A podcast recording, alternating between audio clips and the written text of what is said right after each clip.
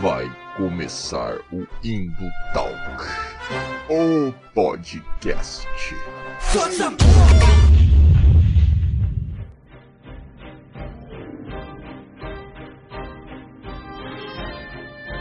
E fala galera das interwebs, arroba Valdirzer aqui novamente com Milena aqui novamente. Não é isso aí? É nóis, tamo aí. E hoje, minha gente, hoje o episódio está ó, assustador, está um terror, está ó, macabro esse episódio. Porque o que vamos falar hoje, Melina? Sobre o quê? Sobre o quê? Vamos falar sobre J-Horror, cinema de terror oriental, japonês e cinema de terror oriental. Cinema de terror oriental! Vamos falar sobre o macabro mundo do cinema de horror oriental, mais especificamente, como a menina colocou aí, sobre J-Horror. Menina que é share em J-Horror, fiquei sabendo aí, sabe tudo, manja tudo dos filmes. Um pouquinho. Bem pouquinho. Muito, muito mais que eu, inclusive comentava com Melina aí antes de começar a gravação que fiz uma oficina de cinema de terror. Eu que sou cagão para um caralho, eu que me peido assistindo filme de terror, fui fazer uma oficina de produção de filme de horror. Veja que macabro. Mas então, já que Melina manja, eu não manjo, chamamos uma terceira parte para falar sobre o cinema de horror oriental. Um cara aí muito fera, muito louco que me deu aula tá certo? E que, inclusive, tem uma tese de mestrado em cima desse tema. Ou seja, não é pouca bosta, entendeu? Vamos chamar ele agora para falar sobre cinema de horror oriental. Bem-vindo, professor Wilkes! Daí, gente, boa noite. Tudo bem, Boa cara? Boa noite, professor. Boa, boa noite. Vejo a ambientação aí do professor, já está adequada. A ambientação de Melina também está adequada. Apenas a minha que não, né? Mas eu pensei assim, puta, episódio de Halloween, podia me fantasiar, né? Mas estou fantasiado aqui do terror do nerd de bem, né? Que é o comunista. Dá muito medo e muito cidadão de bem. Tem, tem muito cidadão que bem que tem medo desse tipo de coisa, cara. É. Não é mesmo? Mas é isso aí, estamos aí. Professor, se apresente aí para nossa audiência. Fiz aqui uma pequena bio sua, né? Professor Wilkes, formado em Publicidade e Propaganda, com mestrado em cinema, com uma tese sobre justamente a novíssima escola oriental de cinema de terror, é isso? É, a gente tem a gente tem mania de chamar é, qualquer filme oriental com as características de J-horror. Aí é, eu estava assistindo alguns, putas, me apaixonei por J-horror, gosto de filme de terror, me apaixonei por J-horror. Aí assistindo um filme, assistindo outro, assistindo outro, falei, cara, mas isso aqui não é japonês. Tem alguma coisa errada, mas tem as mesmas características. Aí outro, aí, não, isso aqui é chinês. Falei, nossa, mas é igual, cara. Mais um tailandês. Eu falei, cara, mas é tudo igual? É isso mesmo? E é tudo J? Falei, não, alguma coisa tem que. Alguma coisa tá errada aí, cara. Não é tudo J, não. E- mas a gente chama de J-horror, porque J-horror. mete medo mesmo.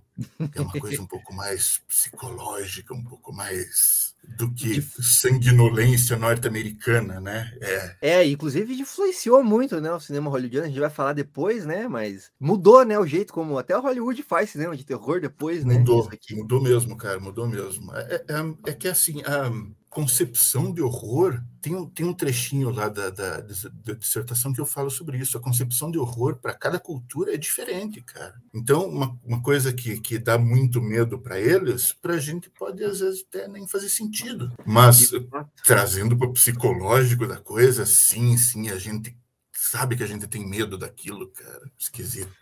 É esquisito. Esquisito. É, eu aí, né? A Melina curte filme de terror aí, né? É, obrigou a excelentíssima dela aí a ficar assistindo filmes de terror, o que é uma parada que eu não faria, né? Mas durante muito tempo eu não entendi o apelo que esses filmes tinham, sabe? De, de terror, assim, mas hoje eu entendo que, tipo, puta, tem um- uma importância também, né? Você, tipo, encarar seus medos, assim, né? E, puta, cara, o filme de terror vai para vários lados, né? Ele investiga problemas sociais pesadíssimos que existem na sociedade, ao mesmo tempo em que, puta, é um, é um certo escapismo, mas também é, um- é é uma certa forma de entretenimento, né? Pois é, cara. É, o- é, é, o medo contemporâneo. O que, que é o medo contemporâneo? É medo de ficar sem emprego? Imagina, imagina que puta filme de terror seria. Não, peraí, já fizeram isso. O Will Smith, é, ele tem um filho e procura emprego desesperadamente para sustentar a criança. Ah, não lembro o título do filme agora, Mas, A cara, felicidade? alguma coisa parecida com isso. Ok, é classificado internacionalmente como um drama e tal. Mas, porra, que puta filme de terror, cara. Você fica sem emprego. Caralho, Foda. cara, eu vou ficar sem emprego. Não vou ter onde morar, não vou ter o que, o que comer, sei lá. Realmente. Alguns- alguns isso suscita um puta terror, cara. E aí? Assustador. Assustador. Assustador, cara. Eu prefiro Assustador. enfrentar zumbi do que ficar sem emprego atualmente. né? É, é. Ainda mais em São Paulo, hein, Melina? Ainda mais eu morando aqui em São Paulo, que o custo de vida é lá em cima, né? Então, É, é, cara, é. É, eu fui, inclusive, comentando aí, né, de novo, né? é, eu fui aí produzir um curto esse final de semana aí, com a galera da Vigor Mortis lá, e ele falava mesmo, o Biscay falava sobre a definição de horror mesmo, que tipo assim, puta, você pode fazer um filme Sharknado, que é super trash e é terror, você pode fazer um Bruxa de Blair, que é cabulosíssimo e é terror, você pode fazer várias coisas e é Veja terror, né? Você não precisa mostrar nada para meter medo nas pessoas. Não precisa mostrar Não. nada, cara. Nada. Nada, assustador. Mas é isso, galera. Eu vou fazer aqui meus recados clássicos aqui, tá? É, pessoal, aproveitando aqui, pedindo licença para o professor Wilkes, porque somos produtor de conteúdo para internet, precisamos mendigar interações na internet, né? Afinal, é isso que o influenciador digital come, né? Interação, like. Então, galera que está assistindo, ouvindo pelo Spotify, já entra lá no nosso site, indotalks.com.br. Lá tem artigos de opinião, resenhas críticas. Cara, tem uma, uma lista que eu não terminei ainda, mas que tem todos os filmes do universo de monstros clássicos da Universal, assim, em ordem de lançamento para você assistir um depois do outro, cara. Falando aí de Halloween, de terror, puta, tem lá no site todo certinho, cara, com um ano, com sinopse, com elenco, bichos, vai lá, pega a ficha técnica e assiste esses filmes de terror, porque, puta, é bom pra caralho esse universo antigo aí. Universo que veio bem antes da Marvel começar aí com o universo compartilhado. Já tinha Frankenstein encontrando lobisomem, encontrando Drácula lá em 1940, né? Puta, deu um, um servição fazer essa lista aí, hein? Assistir todos os filmes, quase todos, não todos, mentira, mas assistir quase todos os filmes pra fazer a lista. Ela tá incompleta, quero ver se esse ano eu termino também até o Halloween. Mas enfim, Tá lá, indotalks.com.br. Estamos nas redes sociais também, arroba Indotalks, Facebook, Instagram, Twitter, TikTok, né? Estamos lá também. Não estamos fazendo dancinha no TikTok, por enquanto.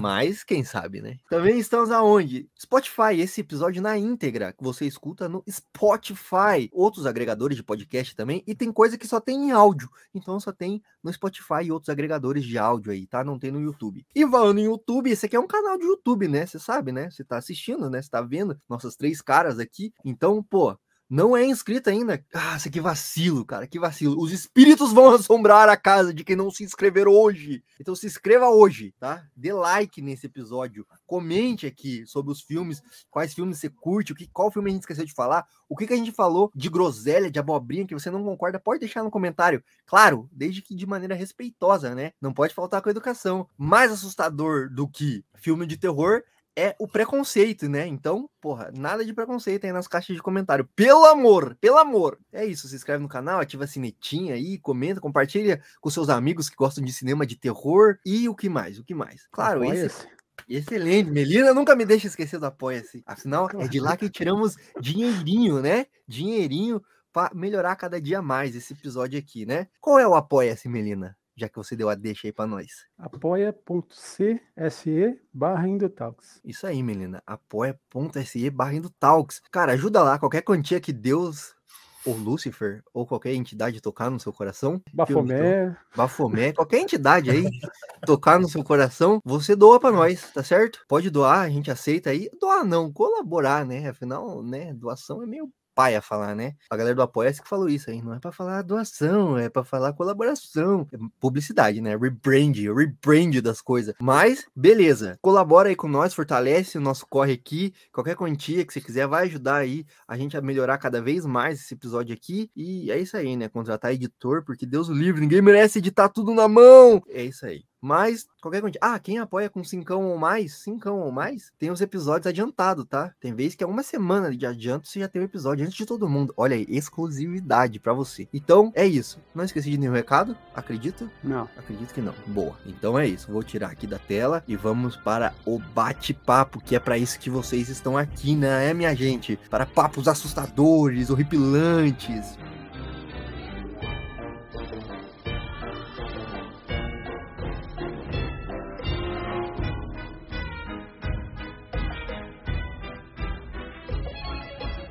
Vamos lá, fazer minha introdução então aqui. Terror ou horror, né? Essa é uma definição aí que o professor fala também na tese dele aí, né? Tem diferença? Não tem?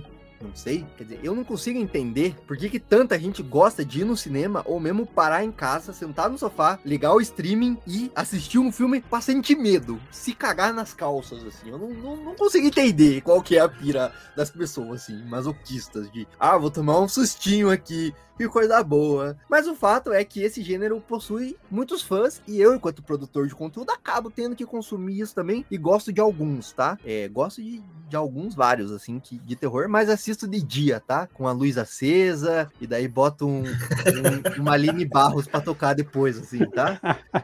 Tá certo? E aí boto um louvor, assim, né? Mas enfim. Eu, eu assisto também. E nós aqui do canal já fizemos um episódio especial de Halloween o um ano passado com a professora Jennifer. Não, foi a professora Adriane? Puta, elas vão me bater agora, eu não lembro quem foi. Foi a professora Adriane. Foi a professora Adriane falando sobre Universal Monsters, né? E sobre expressionismo alemão. Expressionismo porra. alemão. Falamos sobre expressionismo alemão e como isso gerou o Universal Monsters lá no comecinho, né? Dos filmes de horror. Olha aí, Adriane. Ah lá! e esse papo mesmo. Ela mesmo que estava aqui, professor, ela veio falar com a gente aí sobre o expressionismo alemão e como esse movimento gerou o Universal Monsters lá no comecinho, né, com Bela Lugosi e tal, o Karloff, né, o Boris Karloff, essa galera aí, né? É que tudo, na verdade, é, é a, a, estética do expressionismo alemão já puxa mais para o horror, naturalmente. Quando você conta uma história pesada, usando uma estética pesada, é um, é um é, na verdade, é um, é um, é um fugiu a palavra, como é quando você você tem uma carga de alguma coisa e põe uma carga a mais sobre, fugiu a palavra agora, sobrecarga. Sobrecarga. Você tem uma sobrecarga nos sentidos e isso te leva. Por que, que a gente toma café? É para ter alguma substância que mexa com teu cérebro, porque tem gente que toma cerveja, tem gente que toma uísque, tem gente que toma café, tem gente que toma chá. Tem gente que fuma, tem gente que vê filme de terror. São as substâncias químicas diferenciadas que o cérebro exige da gente de vez em quando que é, é fazem uma plateia tão grande para assistir filme de terror, para tomar medo. Tomar sustinho. Tomar sustinho, cara. Mas é Meu isso Deus, mesmo. É sustão, cara. É, pois é. é. Porra, falando do, ainda só, fechando esse parênteses do expressionismo alemão, é, puta, aquele filme do gabinete do Dr. Caligari hum. é cabuloso, velho. Caralho, cara. Aquela porra me dá medo até hoje, assim, velho. Aliás, não, é. não, só aquele, todos os filmes expressionistas alemães fazem aquilo com a gente, cara.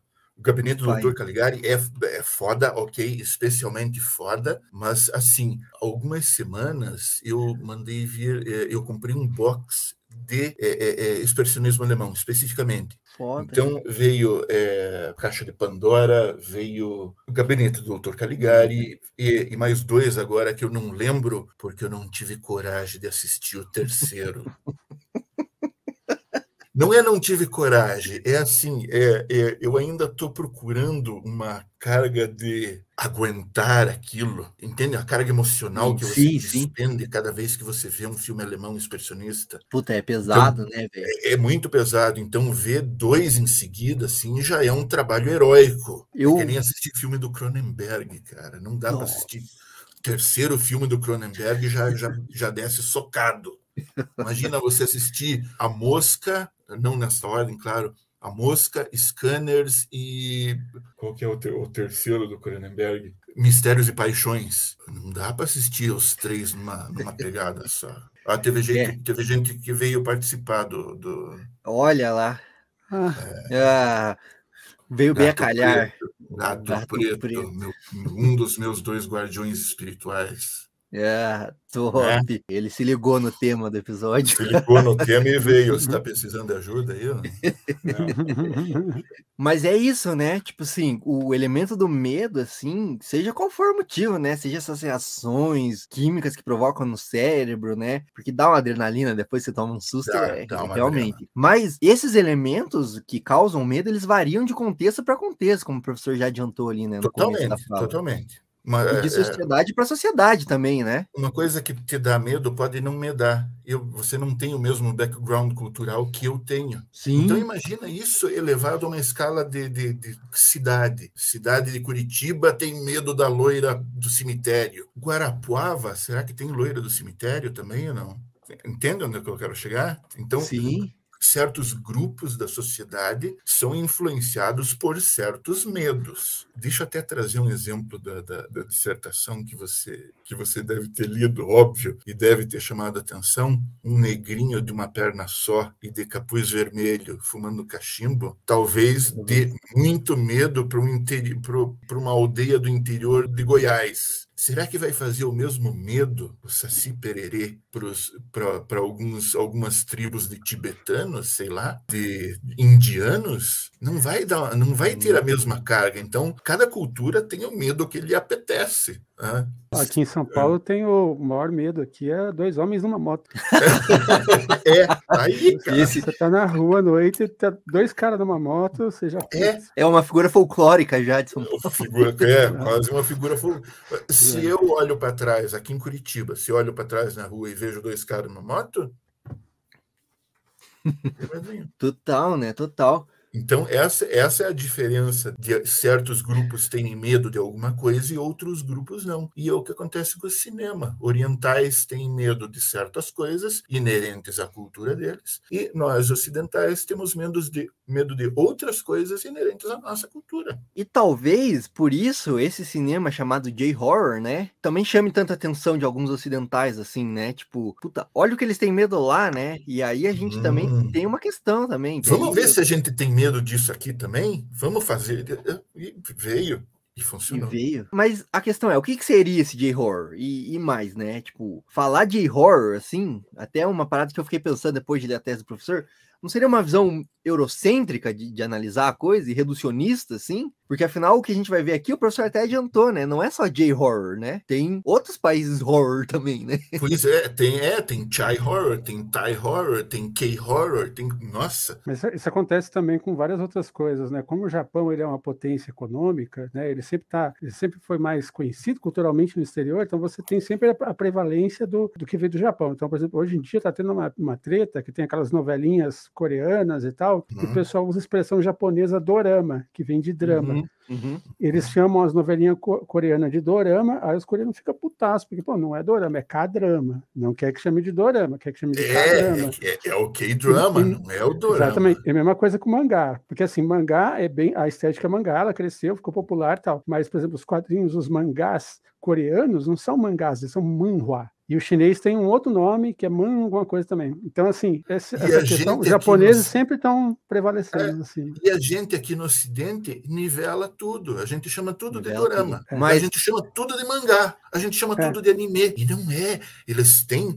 é, cada uma dessas categorias tem subcategorias. Sim. Tem o, o shounen, tem o seinen, tem os de harem, tem os de eh, tem os dorama. É, então, não é simplesmente anime. Tem o seu nicho específico, tem a sua subcategoria muito bem definida ali. Eu faria uma crítica aqui, tá? Vocês podem discordar também. Até um caráter um, é, um tanto mais anti-imperialista, assim. Porque o Japão, ele também tem essa questão que ele sempre foi uma potência imperialista, né? Ali no Oriente, tá ligado? De uma forma ou de outra, ele espalhar seus tentáculos aí, né? Imperialistas nos outros países, assim. A China sofreu bastante com isso, outros países também sofreram. E aí, talvez por isso, assim, a gente olhe pra lá e veja o Japão, né? Também porque tem esse viés, a gente é muito americanizado, né? Também, estadunidensizado, assim. A gente vê Hollywood e a gente pega essas lentes hollywoodianas e enxerga o mundo também, de alguma forma, né? E aí a gente olha, sei lá, pra África e a, a maioria da galera vê um país, né? Tipo, a, a África como um país. A gente olha pro Oriente, a gente vê Japão e outros países, assim, né? Então, A gente também olha tem para o essa Oriente e só vê gente de olho puxado, ponto. E é isso pra gente, é isso. A gente é, Né? a gente é limitado a isso, cara. É, e- e agora está mudando, porque com a ascensão da China, agora tem gente que quando quando vai falar de anime, fala que é desenho chinês. Pois é. Tá acontecendo isso, porque agora a ascensão, a ascensão da China é essa. Tá? Mas só para fazer um paralelo aqui com o Brasil, para o pessoal de São Paulo, nós aí do Paraná, Santa Catarina, é tudo gaúcho, tá? Só saber. não, não, é, não é só nesse meio internacional que ocorre, não, né? Não, total. É o Nordeste, por exemplo, o Nordeste. Eu é, já fui é chamada de gaúcha já umas 30 vezes aqui em São Paulo.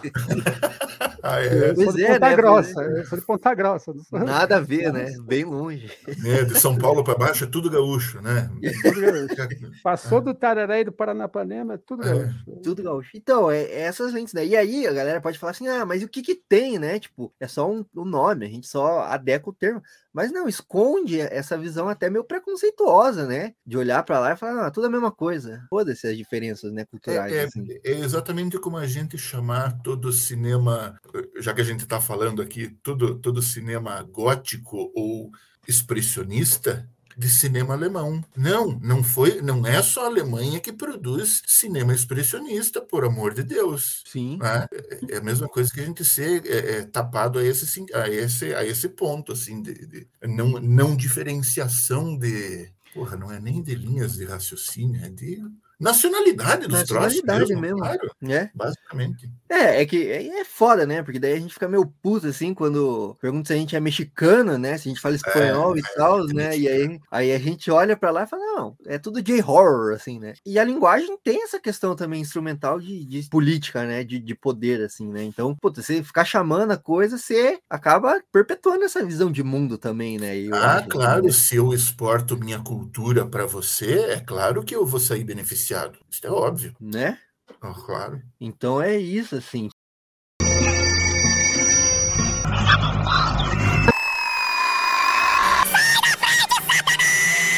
Ah, que susto! Que susto!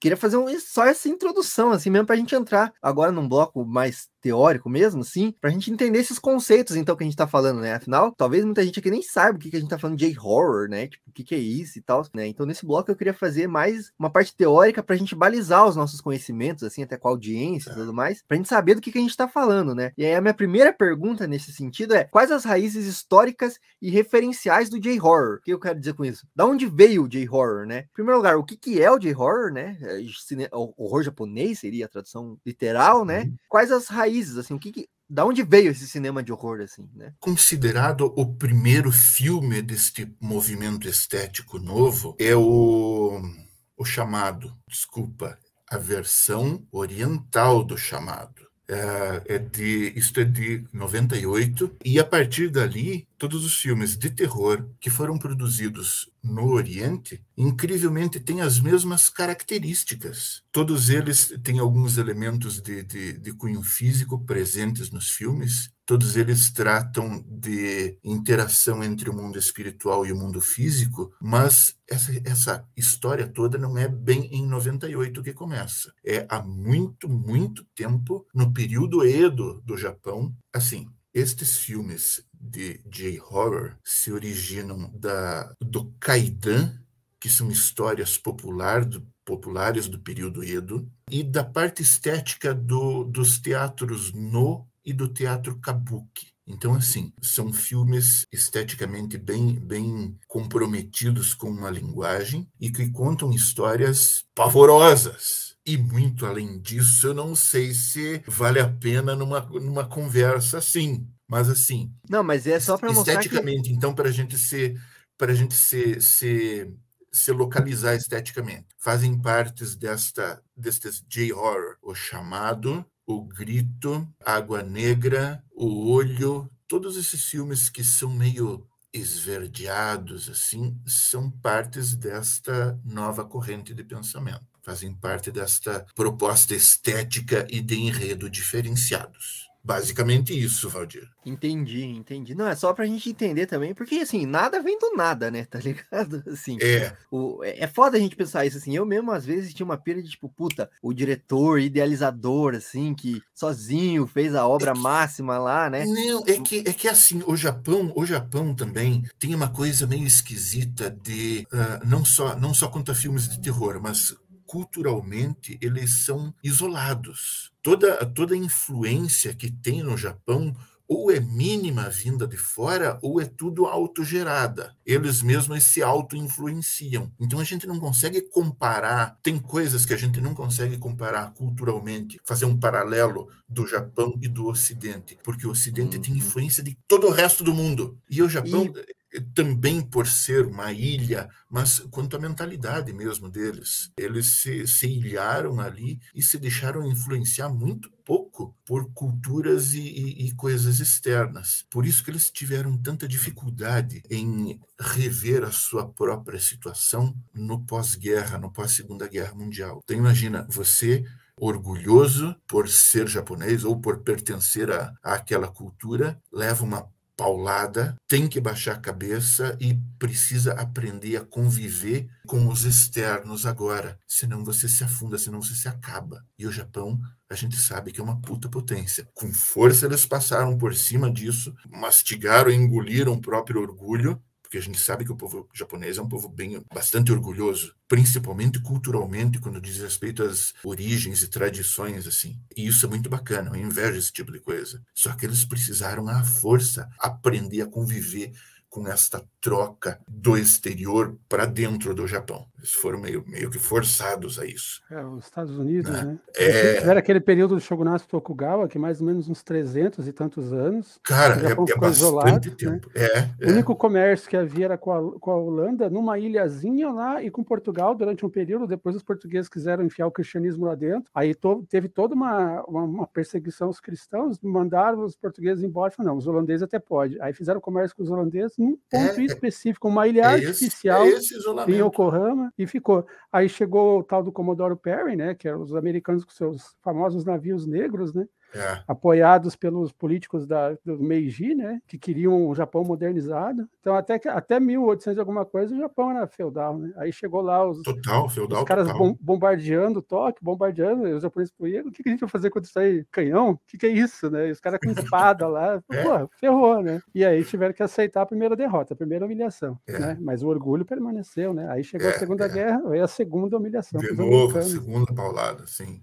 É, eu, eu, gosto muito de mangá de terror e tem, um, tem alguns mangás de terror que justamente são feitos, eles abordam. É mais gore do que terror, eu, eu, não sei, eu fico meio em dúvida. Uhum. Mas tem vários é, que eles abordam justamente esse período que os americanos recém invadiram e estão no comando do país. Então tem uns mangás bem pesadérrimos, assim. Oh, um período específico, assim? É, tem um Suehiro, Maru, que ele, ele trata bastante disso. Então, tem algumas obras dele que é, se passam nesse momento. O povo está com fome, daí tem os soldados americanos, eles sempre isso, retratam. Cara. Diga de novo o nome do cara. Suehiro Maru. Se quiser, eu te, eu te, passo depois, certinho. Tem vários desses autores, assim. E tem okay. esse Suehiro Maru, ele aborda bem esse ponto, esse ponto da, da, da ocupação americana, os japoneses se humilhando por comida, sendo tratados igual é. lixo e tudo mais. Aquilo que eles fizeram com os coreanos e com os é. chineses. É. Aí eles passando por isso. Então é bem interessante. Mas é isso, né? Veja como o terror, o horror também é perspectiva, né? Enquanto o Japão fazia isso com outros povos, era, um, era, uma, é uma história umas épicas, assim, né? De conquista é. do Império Japonês. É, é a partir do momento, né? Isso, a partir do momento que eles tomam uma surra, né? Daí é tipo, puta, é um terror, é o um horror, né? A miséria, uma. Enfim, é, é, cabuloso pensar nisso aí também, né? A minha segunda pergunta seria, né? Tipo, qual filme inaugurou essa tradição mesmo, assim? Mas o professor já comentou, né? Foi o, o grito ou o chamado que o professor tinha falado? O chamado. O chamado. O, o chamado segundo, é o Ringu, né? O segundo é Ringu. É, o segundo, para firmar bem a linguagem e do mesmo diretor, é o Água Negra. Que é, eu não vi esse, mas eu vi o trailer e é cabuloso, hein? Caralho. A versão, a versão ocidental do Água Negra é com a. Puta, fugiu agora, me ajuda a lembrar. Eu não sei quem é. Eu já lembro, eu já lembro, eu já lembro. Jéssica Alba. Não, não é. Esse, esse não é o. Jessica, o olho, o olho. E, desculpa, o olho Alba. com a Jéssica Alba. O, o, Água Negra Jennifer, com a Jennifer Connelly. Jennifer Connelly. Jennifer Connelly, isso.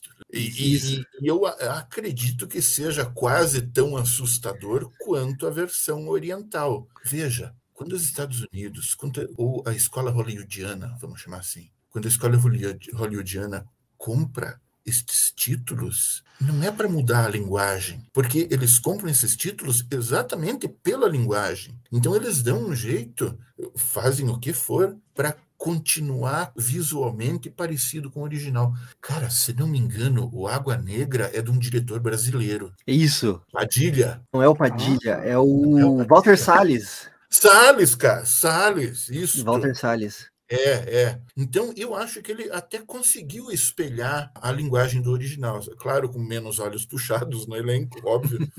Mas eu acho que eu acho que cumpriu, cara. Eu acho que conseguiu cumprir. Já o, o cinema brasileiro, cara, o cinema brasileiro também tem J-horror, sabia? Não sabia. É um filme chamado O Rastro. O Rastro. O Rastro. Tem um elenco bacana e olha só, ele tem todos os elementos que tem qualquer terror oriental. É tudo esverdeado, a, história é esquisita, elementos como criança, como cabelo, como água, como elevador, fotografia, tá tudo ali. Ok, beleza, tá tudo. Mas não sei, cara, não conseguiu chegar lá. Acho vali- absurdamente válida a tentativa. Nossa, Acho até a estética da capa, a fonte que usaram para escrever o título do filme é igualzinha do, do, do É, Ringu. Cara, e um elenco pesadíssimo, hein? Cláudia Abreu, Leandra Leal, Rafael Cardoso. isso. O é verdade, cara. Olha aqui, eu tô vendo os frames mesmo, esverdeado, azulado. É É, é, é. O, o esverdeado, o azulado é um dos elementos que compõem é, o que eu, na, na dissertação, o que eu chamo de novíssima escola oriental de cinema. Eu proponho deixar de chamar esse tipo de filme de simplesmente J-horror. Boa, então eu já vou emendar minha próxima pergunta aí, então, professor. Mande, mande. Por que então novíssima escola oriental e não J-horror? E o que, que seria essa novíssima escola oriental? Bom, ah, não sendo não J-horror, tá, eu tenho, eu tenho um filme chinês que é igual. Por que, que eu não posso chamar de Chai Horror, então? A minha proposta, na verdade, é chamar os, esses terror oriental de novíssima escola oriental de cinema, porque eu, eu acho que deturpa ou generaliza ou inferioriza, na verdade, os outros países que produzem esse tipo de coisa que não sejam o Japão. Porque daí, imagina assim, o Brasil surgiu com uma nova linguagem cinematográfica, seja qual for.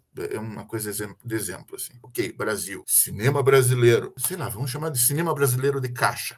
Oh, o Brasil tem o cinema brasileiro de caixa, putz, que bacana, tal. Aí nossos irmãos argentinos também resolvem fazer com a mesma linguagem. Já não é cinema brasileiro de caixa, daí é cinema argentino de caixa. Te- a Colômbia, Venezuela, Equador, todo mundo aqui na América do Sul resolve fazer cinema brasileiro de caixa. Só que daí eu tenho cinema venezuelano de caixa, eu tenho cinema chileno de caixa. E eu não posso chamar aquilo de cinema brasileiro de caixa porque, um, eles não falam português. Dois, a cultura local deles lá é diferente. Enfim, coisa assim. Até que alguém resolva chamar. Bom, se a gente tem então um cinema de caixa, um cinema brasileiro de caixa, um cinema, um cinema argentino de caixa, chileno de caixa. Vamos chamar isso tudo, então? Vamos definir uma escola dizendo que é cinema sul-americano de caixa. Pronto, perfeito. Aí eu posso chamar cinema sul-americano de caixa para o argentino, para o brasileiro, para o venezuelano, para o chileno, para o uruguaio. É, eu sei que é uma coisa esquisita, assim, mas é, é uma simples questão de nomenclatura. É, eu não posso chamar um, um filme tailandês de J-horror, entende isso? Eu posso chamar de novíssima escola oriental. Aí sim, aí eu acho que engloba todas aquelas culturas ali é, é, mais, mais orientais e eh, sem perder identidade de cada um. Ah, isso aqui é novíssima escola oriental? Sim, é um J-horror. Ou então, sim, é um Chai horror.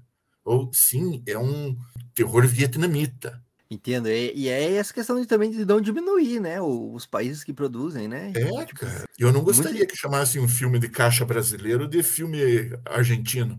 E, né? É, é. E aí o professor comentou também da importância, né, desse debate, assim, né, de, de simplesmente não, não chamar de só de J-horror, né, que é minimizar mesmo, né, os outros países, assim, É. e também trazer essa questão da escola, que eu acho importante também, né, tipo, entender como um movimento artístico que passa de fronteiras, né, nacionais também, né, tá ligado? Sim, No- eh, Castells, eh, a partir da década de 70, Castells já falava da globalização, de queda de fronteiras e coisa assim, e, e que é uma coisa que a gente está vivendo hoje, nossa, cara, torto e direito. Eu, aqui em Curitiba, eu tenho acesso a lançamentos da Mongólia. Não sei se a Mongólia tem alguma coisa expressiva assim de cinema, nunca procurei, mas eu tenho acesso a filmes da Mongólia. Quando que isso. Cara, gente, vocês podem cair no momento daquele no meu tempo. Mas assim, de 92 a 95, quando eu fazia faculdade, eu sou da turma de 95 da PUC, para a gente assistir alguma coisa mais underground ou marginal, era se alguém conhecia um amigo de um primo que tinha uma VHS que tinha copiado de um, de um, canal alternativo que tinha passado de madrugada. Era assim. Assim eu assisti Cronenberg durante a faculdade. Assim eu assisti, eu assisti é, um monte de, de italiano. Diálogo são filme B italiano. Diálogo é amarelo e eles chamam de filmes diálogo porque são de, de baixo orçamento, é filme de detetive, e os, os livros nos quais eles eram baseados eram de papel amarelo, amarelado, de baixa qualidade. É por isso que esses filmes se chamam de diálogo. Enfim, foi assim, conseguindo VHS daqui e dali, que eu assisti um monte de filme diálogo na, na faculdade. Caralho, cara, não existia YouTube naquela época. Não existia, eh, não existia é, Netflix, Cara, mal e mal existia locadora. A, a globalização é um puta benefício para esse tipo de coisa, cara. Total, a né? Tem, a gente tem as, as coisas de pirataria, coisa assim, mas fora isso, estamos vivendo num mundo privilegiado, cara. A gente tem acesso a isso. Acesso. É, eu tenho minhas críticas aí ao modo como essa globalização é feita, né? Tipo assim, é de cima para baixo dos países desenvolvidos e tal, assim, tem muito ah, mais muito mais McDonald's do que, né? É, mas daí já, daí já não é um assunto só para cinema. Daí, a gente, Isso, daí né? vocês têm que chamar um sociólogo ou uma coisa mas, assim. Mas realmente nessa questão de geógrafo. É, a Melina, Melina aí, é que eu sou geógrafo, por isso que eu estou falando isso. Ah, perfeito, cara. Já temos alguém aí, já temos alguém para dar um sustento para gente, cara. Oh. Mas, mas... mas, professor, você falando isso, eu lembrei que na década de. Eu tenho 40 anos, tá? Então, assim, também não sou Nessa, nessa, nos anos 90, eu conseguia assistir Dragon Ball e tal, que não tinha vindo para o Brasil ainda, o tal do Dragon Ball GT. E eu conseguia uns anime, tudo com um amigo que morava no Japão. É, e aí tinha algum irmão que era amigo meu, que daí gravava, mandava os VHS. Então eu assisti Dragon Ball GT, Meu... que ninguém nunca tinha visto, inteiro em japonês, não entendi porra nenhuma. Quer dizer, alguma coisinha eu entendi, mas eu assisti tudo antes. E aqui no Brasil, você conseguia anime de uma única forma, era através de uns, de uns grupos que vendiam VHS, você mandava dinheiro para os caras por carta, é. e os caras mandavam os cara mandava por correio, os VHS para ti. Então eu vi Valdir, quantas vezes você acha que eu já assim. pensei, tinha pensado várias vezes em pedir para fazer cópia VHS, Melina, de episódios do Ultra Seven? Nossa. Cara! mas isso, isso lá no, no, no, fim dos anos 90, né? Falei, cara, eu preciso de uma VHS com os episódios do Ultra Seven, meu Deus do céu, cara. Era, era assim mesmo, Melina, era assim mesmo. É pensar que muita gente que vai assistir nem sabe o que é uma VHS. Não pensa, VHS. Mesmo, VHS era um aparato antiquadíssimo assim de se fazer cinema. Tá? Você colocava ali, não tinha streaming, não tinha, não, não é, tinha torrent, streaming. não tinha porra nenhuma. Você tinha que ir na locadora, você tinha que fazer esses BO. Esse, esse lance de gravar e vender em VHS é o é a primeira pirataria, né? É. Isso aí mesmo, né? A pirataria analógica, né? Pirataria analógica, exatamente, cara. Aqui no bairro da Liberdade, aqui em São Paulo, hoje em dia você vê DVD, né? Uhum. De material que não foi lançado oficialmente no Brasil, mas eles vendem também uns que já é. foi lançado oficialmente, tem direito, mas Antigamente, o pessoal que é daqui me fala que você ia lá, você comprava VHS. Então você via VHS de é, filme de samurai, cinema de, de Yakuza, que tem muito, é muito comum um filme de Yakuza, né? Então você só conseguia VHS, assim, depois foi mudando, vai mudando a mídia, é. os caras vão mudando. Na minha, tá época já, na minha época já era DVD mesmo, 3x10. É. 3x10, né? É, é, na nossa época era VHS, cara. E o, o problema da VHS era quando você fazia cópia da cópia da cópia da cópia da cópia. Daí Nossa. ia ficando. Cara, é, é porque no DVD é digital, você não perde é, informação, você não perde informação. No VHS, não, você fisicamente lê o cabeçote fisicamente, fisicamente raspa no, no- na fita para tirar a informação dali, para conseguir ler aquela informação. Então, uma passada, ok. Mais uma passada, ok. Na terceira, já. Putz, essa cópia já não tá tão boa assim. Já. No, no É, É, e, e num filme de terror, tem- isso pode virar até uma feature, né? Pô, olha só, é, esse filme. cara, Olha esse aqui, não, esse aqui é uma né? cópia da 13 terceira geração. É, não, esse filme tem uns efeitos especiais diferentes. Diferença, As linguagem coreografias. diferenciada. Efeito, efeito analógico mesmo, efeito prático, né? Na hora É, de copiar. isso, isso.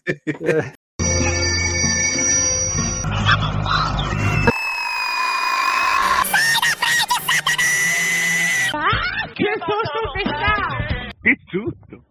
Só encaminhando então para o segundo bloco aqui, para a gente falar então justamente sobre as características dessa novíssima escola oriental, né, de cinema. Porque na tese o professor elenca algumas que tornam essa escola particular, né, que faz dela uma escola de fato, assim, né. São os elementos do medo. É, e aí queria saber quais são eles, né. Eu elenquei eles aqui na nossa pauta para a gente ter e tal. E aí abri para o professor explicar, né, de fato qu- quais são eles, assim. Tá, então, então assim, como é que tudo começou? Quando eu me dei conta de que tinha mais de um elemento já no terceiro filme J-Horror que eu tava vendo, eu falei, será que é alguma referência da cultura deles lá, de, de que um filme tá fazendo de outro? Eu tava, não, mas não era. Aí, quanto mais eu assistia, mais eu via aquelas coisas pipocando. Na verdade, eu já assistia o filme procurando aqueles elementos. E estavam ali. Então, assim, o que que delineia esta novíssima escola oriental, comumente chamado de Jay, mas que a gente está vendo que não é só Jay, que tem um monte de coisa ali. Bom,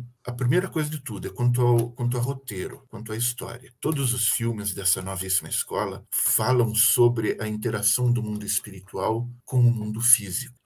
Sejam maldições, sejam possessões, sejam assombrações, tudo tem espírito. Ok, é, é o, é o lado religioso deles lá, que zen budista que fala bem alto reencarnacionista e coisa assim e tal. A segunda coisa que chama atenção, aí já a gente já cai para o lado estético do, do, do material. A segunda coisa que chama atenção é que todos eles têm a palheta de cores mexida. É, eles são esfriados cromaticamente. Então, eles são ou azuis esverdeados ou verde azulados, conforme você olha. Eles são meio é, muted, eles são meio, meio apagados. É, são materiais meio lavados. E o interessante é que são sempre para as cores mais frias. Tá, aí, aí vem aí vem os objetos de, de, de Falcão e Soares chamaram num, num artigo deles chamaram de objetos condutores de pânico ou pavor e concordo absolutamente com isso. Algumas coisas então que a gente vê em todos os materiais orientais de terror. A gente vê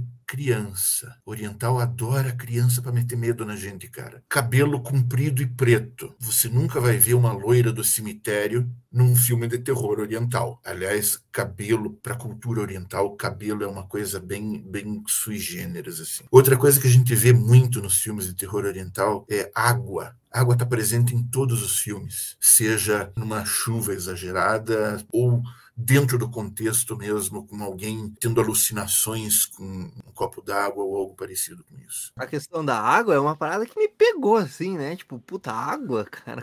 Tipo, Água, caralho, água, é, foda. água é condutor universal. Conduz o que quer que seja para pro lado que você quiser. Pro bem e pro mal, né? Pro bem ou pro mal, cara. Fato. E eles usam isso geralmente pro mal. Outra coisa muito presente nos filmes eh, são fotografias. Em todos os filmes a gente vê fotografia, uma hora ou outra. Vejam, esse- esses elementos que, eu tô, que a gente está elencando aqui aparecem nos filmes, façam eles parte do enredo ou não, não façam parte eles da história que está sendo contada ou não, tá ali o elemento. Às vezes quase subliminarmente, mas tá ali no cantinho a, a criança mexendo num carrinho. Essa criança precisava estar ali, segundo o enredo? Não. Mas, porra, por que, que puseram ali? Para ajudar a fazer medo. Para você subliminarmente já ter, não ter consciência, mas saber que já tem alguma coisa esquisita aí. E criança bota medo mesmo. Criança, Criança e bota mais medo na gente, cara. Ainda mais essas crianças que os caras usam ali, cabulosa, velho, viu? É, é cabreiro demais, velho. Sim, Eu não é, sei se é porque, tipo, distorpe a, a, a inocência da, da criança, assim. É, é- é- é exatamente por isso, cara. Pra gente, pros ocidentais, pô, uma criança, o que, que, o que uma criança representa pra gente? Pureza, cara. Ou se a gente for mais a fundo, um começo novo, esperança, uma geração nova vindo, a inocência da criança. Caralho, pra eles não, cara. Pra eles aquele troço é do mal.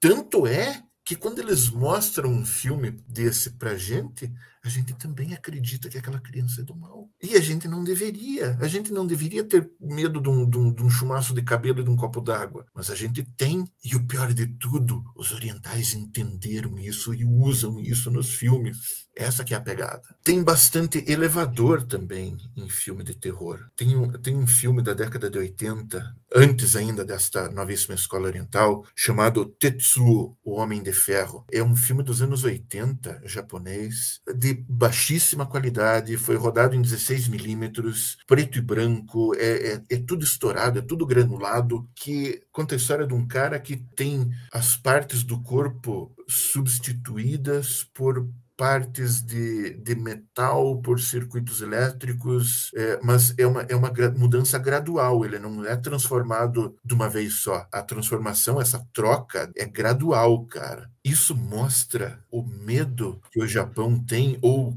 na verdade, que a nossa sociedade deveria ter, de uma dependência muito grande de aparatos eletroeletrônicos. A gente, quando eu digo a gente, eu não me incluo, porque eu não tenho celular, você sabe disso. É, mas a sociedade se, se tornou muito dependente deste aparelho que hoje a gente pode carregar no bolso. Veja, se por algum motivo hoje teu, você não consegue usar teu celular hoje, quebrou, acabou a bateria, você derrubou na privada, sei lá, por algum motivo hoje você não vai conseguir usar teu celular. Você não consegue fazer ligação nem receber ligação. Você não consegue checar e-mail. Você não consegue fazer conta. Você não consegue ver fotografia. Você não consegue passar roupa. Não consegue estourar pipoca. Não consegue. Você vira refém do troço, cara. Então, é, essa é minha minha rusga. Na, na verdade, não tenho absolutamente nada contra tecnologia.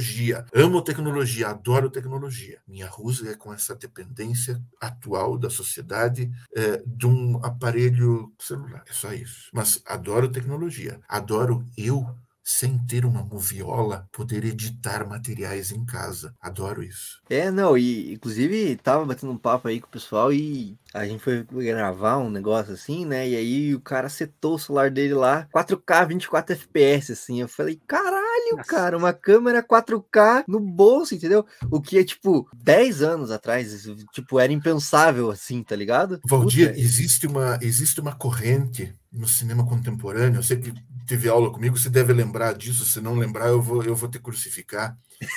É, é chamado cinema de bolso. bolso. O cinema de bolso é um movimento de cineastas, não só brasileiros, mas no mundo inteiro, que defende que hoje qualquer um que tem um celular é basicamente, é potencialmente um cineasta. Porque o sistema de captação, que era o que antigamente mais, se, se- mais era necessário num âmbito audiovisual, era a câmera. Hoje você tem uma câmera zilhões de vezes melhor no bolso, cara, à tua disposição. Então, essa, essa é a principal bandeira dos cinemistas de bolso. Cada um que tem um celular é um, é um cineasta em potencial. E, nossa, cara, a gente tem um monte de exemplos de cineastas consagrados, macaco velho já, fazendo cinema de bolso, captando imagem com celular. E não é por isso que, que, que o troço é desmerecido. Pô, tem troço ali que fica lindo. A linguagem Não. audiovisual é a mesma, cara.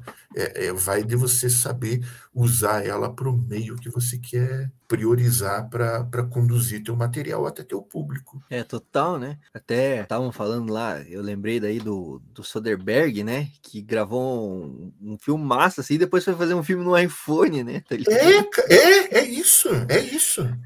Sabe é? E é isso, eu acho que todo mundo tem pessoal, a potencialidade, né, de ser cineasta. Potencial, cara, claro. A questão é aliás, é dominar a linguagem, né? Aliás, os cinemistas de bolsa, os mais raiz, assim, eles até dizem que não gostam muito desses telefones mais novos, porque dizem que a câmera é muito boa, muito boa. para a proposta de linguagem que eles querem. Puritanos, claro, puritanismo, Puritanos, exacerbado, é, coisa assim tal. Mas tem gente que defende isso. Ok, beleza, perfeito, vai lá. Mas é essa questão também, eu acho, né? De, tipo, todo mundo tem a potencialidade de ser cineastas, tem que só dominar a linguagem, né? Saber contar é. uma boa história audiovisual, né? Que é o que essa galera do J-Horror faz muito bem, né? Faz, é, faz tipo... muito bem. Quando você domina a linguagem, cara, você pode contar qualquer história para qualquer plateia. E eu acho que é por isso, talvez, que, tipo, esse cinema ultrapassou essas fronteiras e Hollywood viu uma mina de dinheiro ali, né? Porque. Pois é, cara. Primeiro porque tava dando dinheiro, né? Tipo assim, em primeiro lugar. Inegável, Hollywood, inegável, né? sim primeiro lugar, Hollywood é uma empresa, né? Várias, na verdade, né? Mas um grande negócio. É. E em segundo lugar, porque, tipo, só fez dinheiro porque essa galera conseguiu pegar esses elementos que, tipo assim, puta, elevador, beleza? É cabeiro ficar preso no elevador, né? Tipo, cair do elevador, assim, dá medo pra caralho, né? Mas telefone, velho, tá ligado? Tipo, o que o professor comentou, a gente tá, hoje tá viciado no, no celular, puta. Mas, veja, o, te, o telefone não é o celular que eles têm nos, nos filmes é simplesmente telefone fixo. Por quê? O telefone pressupõe, olha só a viagem do troço, cara. O telefone pressupõe você falar com alguém que não está ali. Você está falando com alguém que está fora da tua visão, fora do teu, do teu alcance de grito. Você está falando com alguém invisível. Você não está vendo este alguém. Você está falando com uma pessoa que não está ali. Essa é a pegada do telefone para os orientais. Entende isso? Assim como o elevador. Se falou do elevador. O problema deles com o elevador não é ficar preso no elevador. É que o elevador é uma, é uma coisa que representa, para o ser humano normal, representa uma mudança de planos. A gente vive numa bidimensionalidade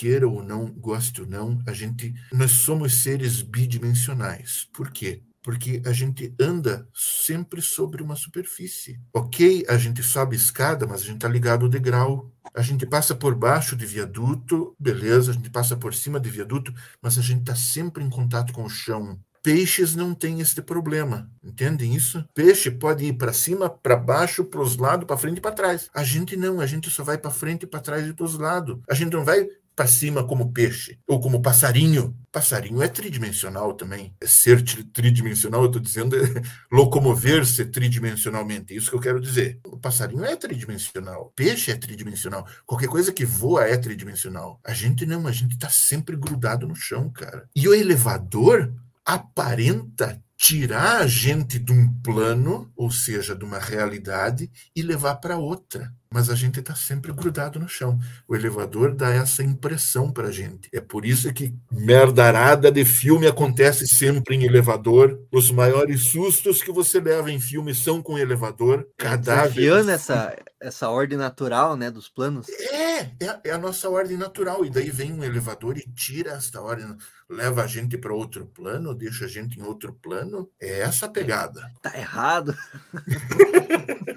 É, tem, uma, tem uma pegadinha do Silvio Santos que ficou famosa no mundo inteiro que eles é. botaram, fizeram um lance num elevador, e aí do nada aparece uma guria, assim, apaga a luz, pisca a luz do elevador, tá todo mundo de boa lá, a pessoa tá de boa, do nada aparece uma guria estilo Sadako, assim, com aquele cabelão, assim, preto, assim, Caralho, assim, meu, cobrindo o rosto, é. assim, no canto. E, pe e, pegou essa pegadinha, ficou famosa no mundo inteiro. Eu vi uns gringos no meu Facebook compartilhando, porque realmente é o elevador, ele, eu, te, eu moro no terceiro né? andar aqui, mas eu, dá um cagacinho, assim, sabe? Pô, essa porra caiu. Eu tô sozinho nesse negócio aqui, se eu escutar uma voz aqui falar no meu ouvido, vida, né? É, cara, imagina. Imagina, cara, tem uma, tem uma cena do, se não me engano, é o olho. Tem uma cena no, de, um, de um cadáver deformado flutuando hum. dentro de um elevador, cara. Que, olhe, eu vou te contar uma coisa. É, é, é, cara, é uma cena muito bem feita, muito bem resolvida, mas porra, tá ali o cadáver deformado flutuando dentro do elevador, cara. Caralho, é. Podia não tem em como outro lugar, correr. não podia estar em outro lugar? Podia, mas aí não ia surtir o efeito que surte por causa do elevador. Essa que é a, questão da coisa. Eu sei que não é bem o tema, assim, mas eu queria fazer um comentário, que eu, eu sou geógrafa, mas eu sou game designer, né? Os jogos japoneses de terror têm todos esses elementos aí. Tem um jogo, uma franquia chamada Fatal Frame, que é basicamente isso. Fatal meninas. Frame, sim, sim, É. Fatal Frame. Então, você tem lá uma câmera Killian Camera, que você fotografa espíritos, e tem tudo isso, é, verde azulado, criança, tem telefone, tudo isso. Tem água, é- água. Água, água. Ó, tá é vendo, bem cara? comum, é bem comum. Eu amo jogos de terror japonês. É.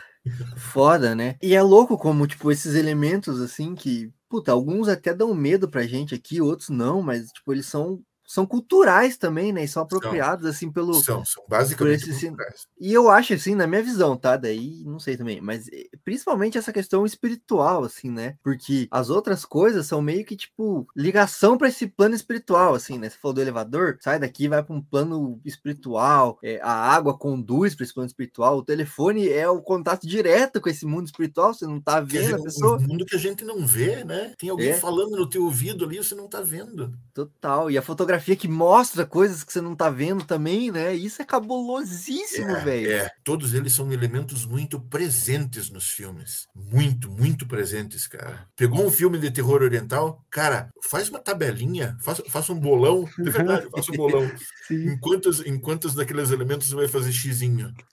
E tem uma coisa também que dizem, né, que as crianças e os animais, eles veem espíritos, né? Então, assim, é muito comum também você ver cachorro, em filmes assim, Gato. você vê cachorro, gato, animal assim, vê o espírito, ou criança vê alguma coisa. Criança. Você tá- vi um filme esse final de semana que é A Vila da Floresta Suicida. Filme horrível, muito ruim, muito ruim.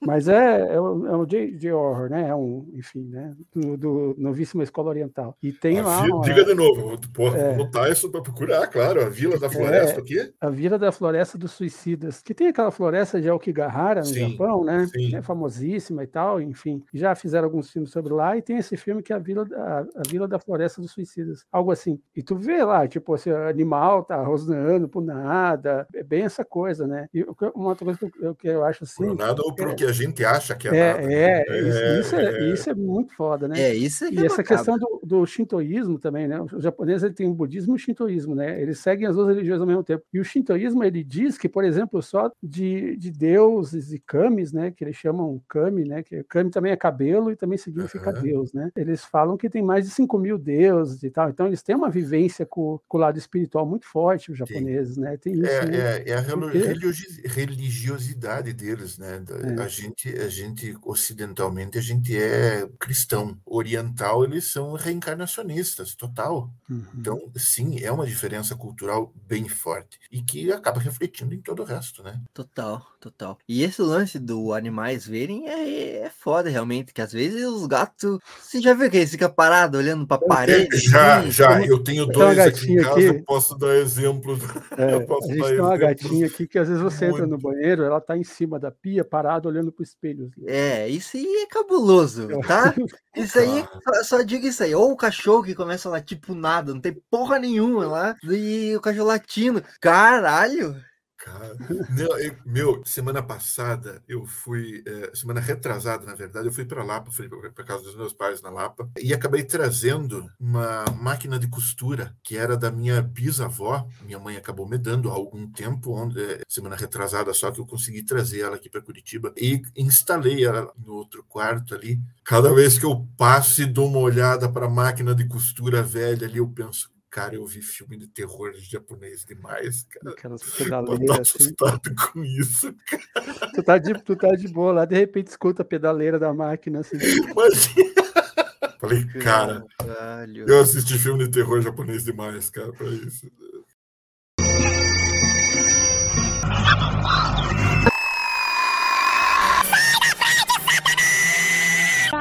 Que susto, pessoal! Que susto! E agora indo para um outro bloco aqui, assim, então, a gente falar de fato desses filmes, né, que são emblemáticos, assim, e mostrar como não é só no Japão que tem esses filmes com essas características que o professor comentou, né? O professor comentou que alguns filmes foram seminais para a fundação e o estabelecimento desse estilo de cinema, ou dessa escola de cinema, uhum. e bem como pela sua popularização fora dos seus respectivos territórios nacionais, das suas fronteiras. Tanto que Hollywood fez vários remakes de vários deles, assim, né? Ah, tem é. um monte, cara, tem um monte. Mas vamos falar dos principais filmes, então, de diferentes países que formam a, a novíssima escola oriental, então. Eu separei alguns aqui e queria comentar com vocês, porque eu não vi todos, eu vi a minoria desses aqui, daí eu queria comentar sobre eles, assim. O primeiro deles, o professor comentou lá do Chamado, né, que é japonês, de uhum. 1998, que tem remake hollywoodiano também, né? Eu não lembro de quando é o remake do, do Chamado. É de 2000 e... 2000 e... Dois, alguma coisa assim?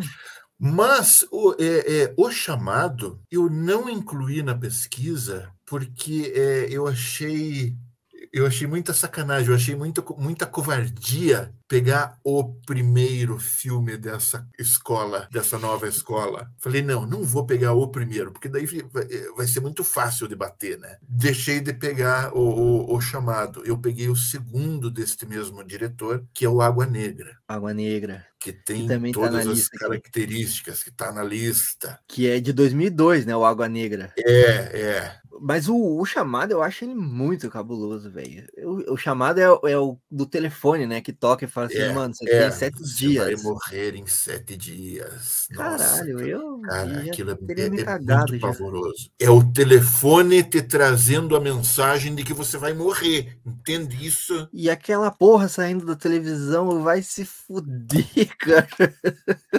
Eu acho ela fofinha. Ela é ah, você sai fora, menina. Veja, quando ela.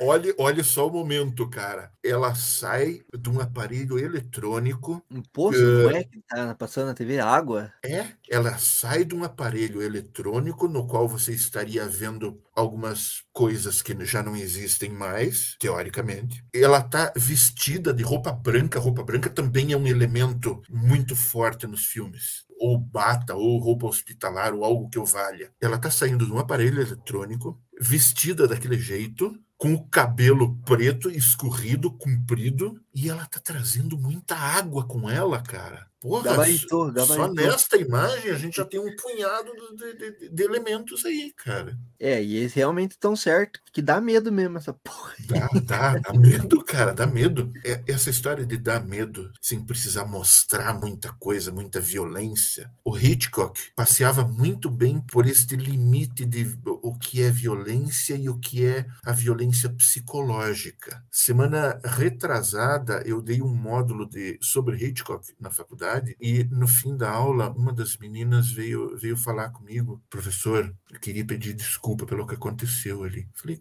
cara, o que aconteceu? E eu não vi nada acontecendo. Ela falou, não, é que eu passei mal e quase tiveram de me tirar da sala porque eu tenho síndrome de pânico com algumas coisas. Caralho.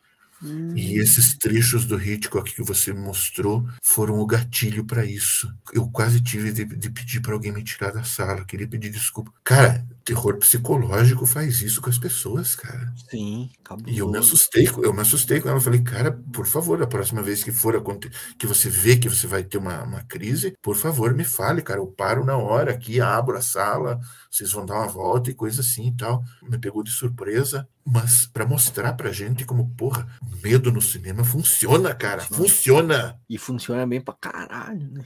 Aí o professor comentou de outros filmes também que eu queria citar aqui. Água Negra, né? O professor comentou que falou que não pegou o primeiro, que é o chamado, é, pegou Água Negra que também. Peguei é Água Negra. Cabulosíssimo, hein? Você viu esse? Eu, eu vi, na verdade, eu, eu, não, eu não assisti, eu não assisti, eu peguei só o trailer. Eu sou cagão, né? Cara, é, é, se você é cagão, não, não assista sozinho, de verdade. E, como diz você, assista de dia com as coisas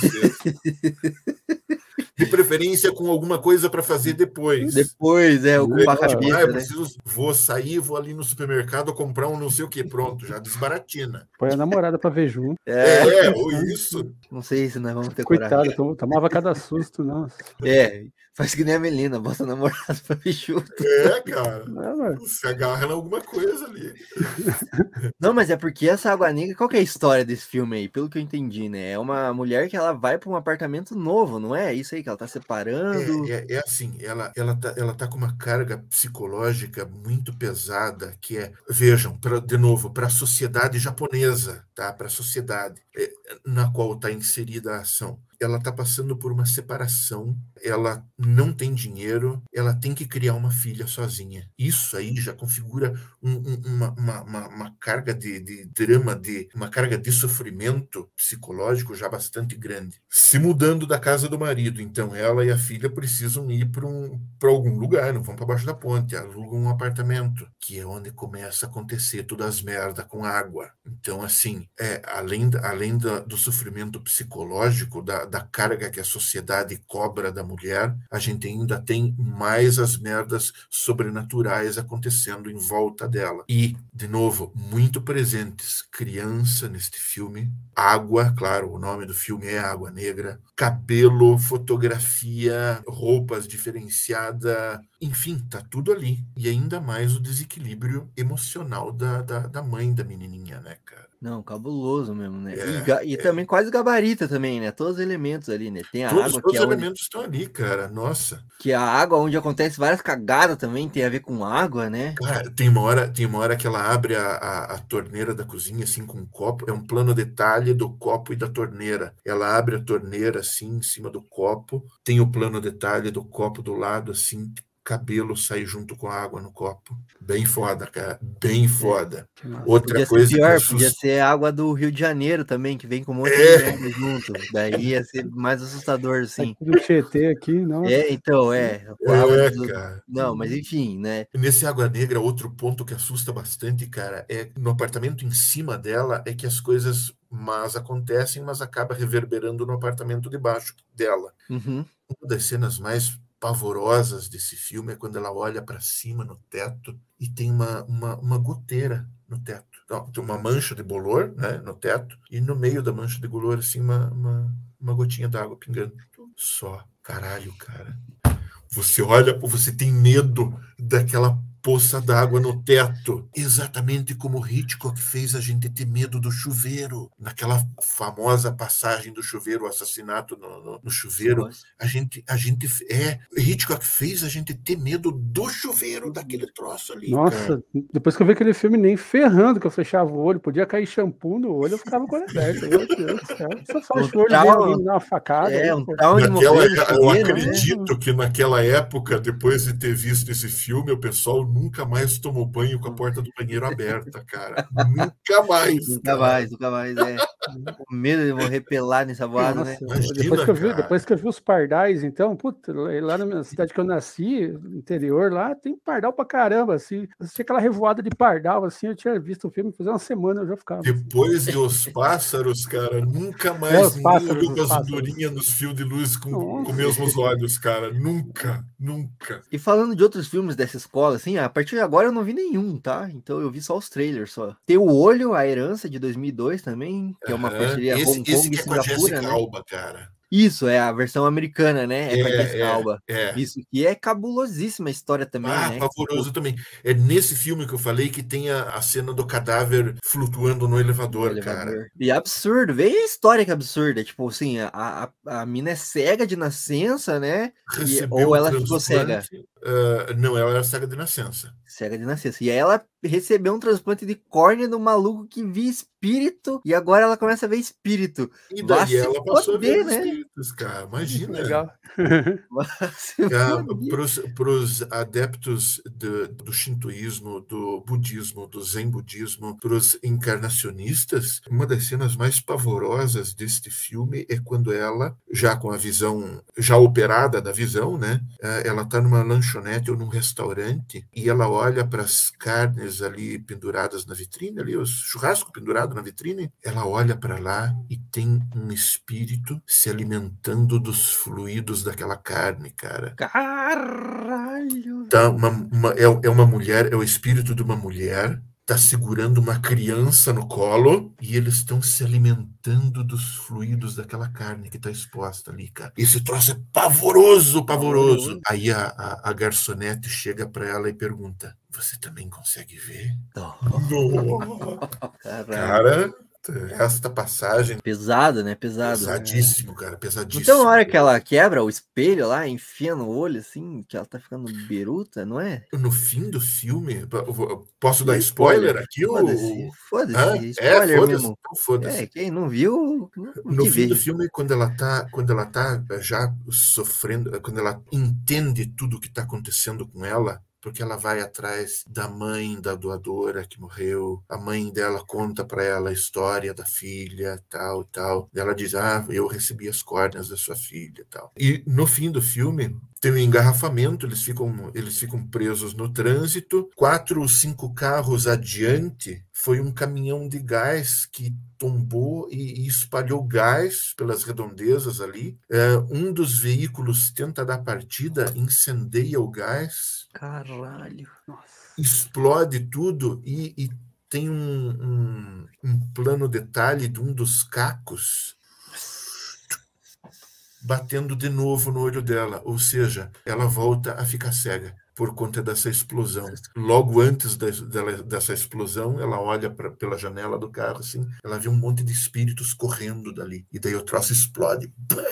E vem, os- e vem os cacos do olho no- do- de vidro no olho dela. É foda. Caralho. Bem foda, bem foda. Porra. E também é um. Puta, esses filmes são foda, né? Bem feito, né? Porra, São. gravar um caco de vidro voando no olho é. Nossa, deve ser um bagulho cabuloso, né? E isso em 2002 ainda, né? Tipo assim. É, é, não 20 é tão atrás. novo assim esse filme, não é tão novo. né? Falando de outro filme, então, que eu peguei lá nas referências lá, Spirits Sobrenatural de 2004 do Vietnã. Eu não lembro direito. Eu li a sinopse Ah, filme, sim, sim. lembro. Na verdade, não é simplesmente um filme de terror, isso é um, é um drama. É o desequilíbrio crescente de um escritor que tenta se isolar para poder produzir. E quando ele se isola, ele acha uma casa no meio do mato, ele descobre que tem gente morando naquela casa ali. E ele convive com aquela moça e tal. Uma hora o, o- pai da moça bate na casa lá. O senhor, onde é que é? Não, eu sou pai da fulana. Eu tenho visto ela por aí de vez em quando. E por aí vai. E ele, ele casa, ele esquece desse espírito, casa, tem uma filha, e esta filha é problemática, é possuída, é coisa assim, e quando ele descobre tudo, na verdade, ele já está desequilibrado, ele já está vivendo naquela casa onde ninguém mais vive, só ele. E ele acredita que tem gente vivendo com ele ali. Cabuloso, velho. Bem cabuloso, cara, bem cabuloso. Tem umas passagens bem sofridas nesse filme aí. Não nada gráfico, mas a, a, a- história, a, a moça contando a história dela, são, eh, são passagens bem sofridas ali. Uma carga bem grande de sofrimento nesse filme. Não só sobrenatural, mas de sofrimento também. E estão presentes todos os elementos ali, cara. Tá ali água, tá ali criança, tá ali roupa do hospital, é tudo puxado por verde. A, história é sobre a interação do mundo espiritual e do mundo físico. Neste filme específico da pesquisa, não tem elevador, mas é até entendível isso, porque toda a ação se passa rural, é, é, num, num ambiente campo, rural. né? Não tem como enfiar um elevador ali no, no- no- naquele meio, tá? Mas não deixa nada a desejar a falta de É. elevador ali.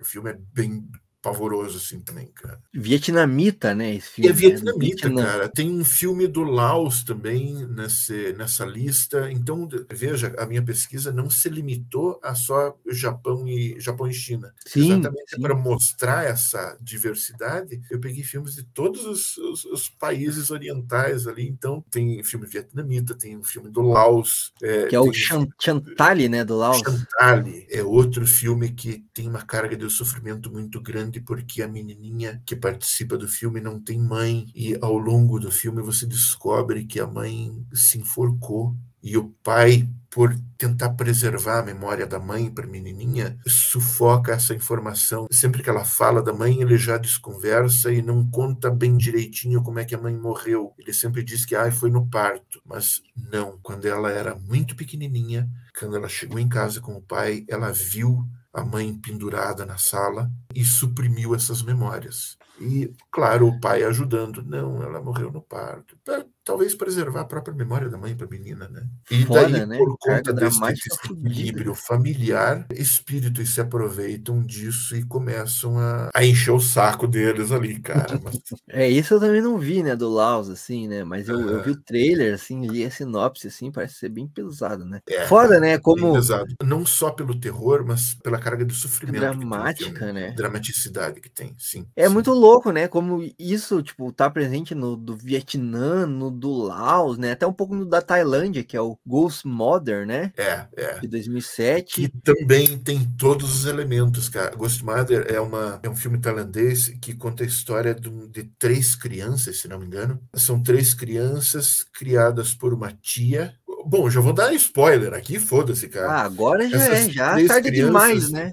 Essas três crianças que são criadas pela tia depois que a mãe morre. Não, minto. A criança, a, a- a mãe vai embora. A mãe foge. E fica só o pai e esta tia cuidando das crianças. O pai também não dá muita bola para as crianças. Fica só a tia e as crianças. E tem, uma, e tem um momento do filme em que a tia também morre. Só que por essa tia ser tão dedicada aos sobrinhos, a cuidar dos sobrinhos, ela volta e continua cuidando deles como se nada tivesse acontecido. As crianças não se dão conta, ah, o enredo em volta do núcleo familiar ali também não se dá conta. É só no final que, se dá conta daquela pessoa não existe mais, morreu. Cara, nossa, é assustador pensar que você convive com alguém e de repente você descobre que aquela pessoa não existe. Como assim não existe? E os elementos culturais e religiosos também, né? Tipo, puta, ela tinha a missão dela ainda, né? Que era cuidar Era dos sobrinhos é, e tal. era ela, ela não podia ir embora e deixar os, os sobrinhos à míngua. Então ela tinha de estar ali.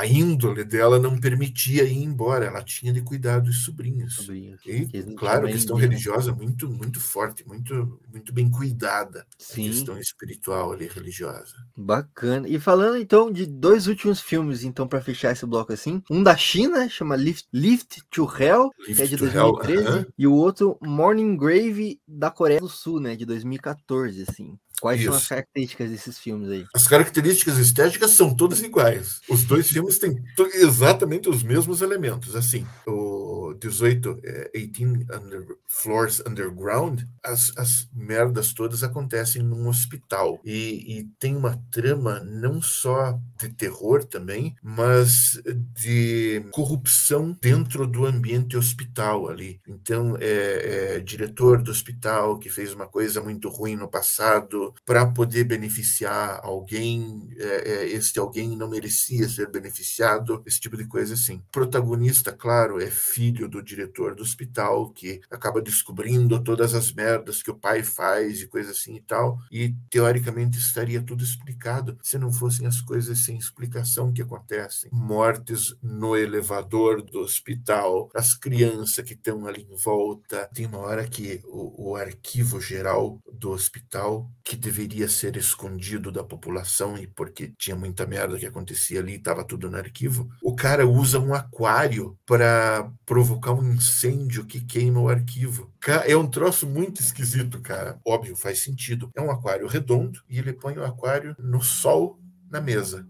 Hum, Aí aquilo vira uma lente, Uhum. claro, e põe fogo nos troços que deveriam ser esquecidos ou escondidos mesmo. Teoricamente, lá no fim do filme, tem um velhinho que conta tudo o que acontece. E essas coisas que acontecem não deveriam ser sobrenaturais, mas são. E algumas coisas, alguns elementos ali, o velhinho não consegue explicar. Aí deixa para o público tentar entender o que acontece. Qual que é o outro filme? Qual que é o outro? É o Morning Grave, 2014, da Coreia do Sul. Isto, em poucas linhas, um estudante do ensino médio volta para a cidade onde nasceu, volta para estudar na cidade onde nasceu e encontra uma estudante pela qual ele se apaixona. Essa estudante é, é um espírito, está morta. Só que ele tem consciência disso, ele sabe que ele vê espíritos e ele escolhe se apaixonar por ela, mesmo sabendo que eles não têm futuro, que não tem,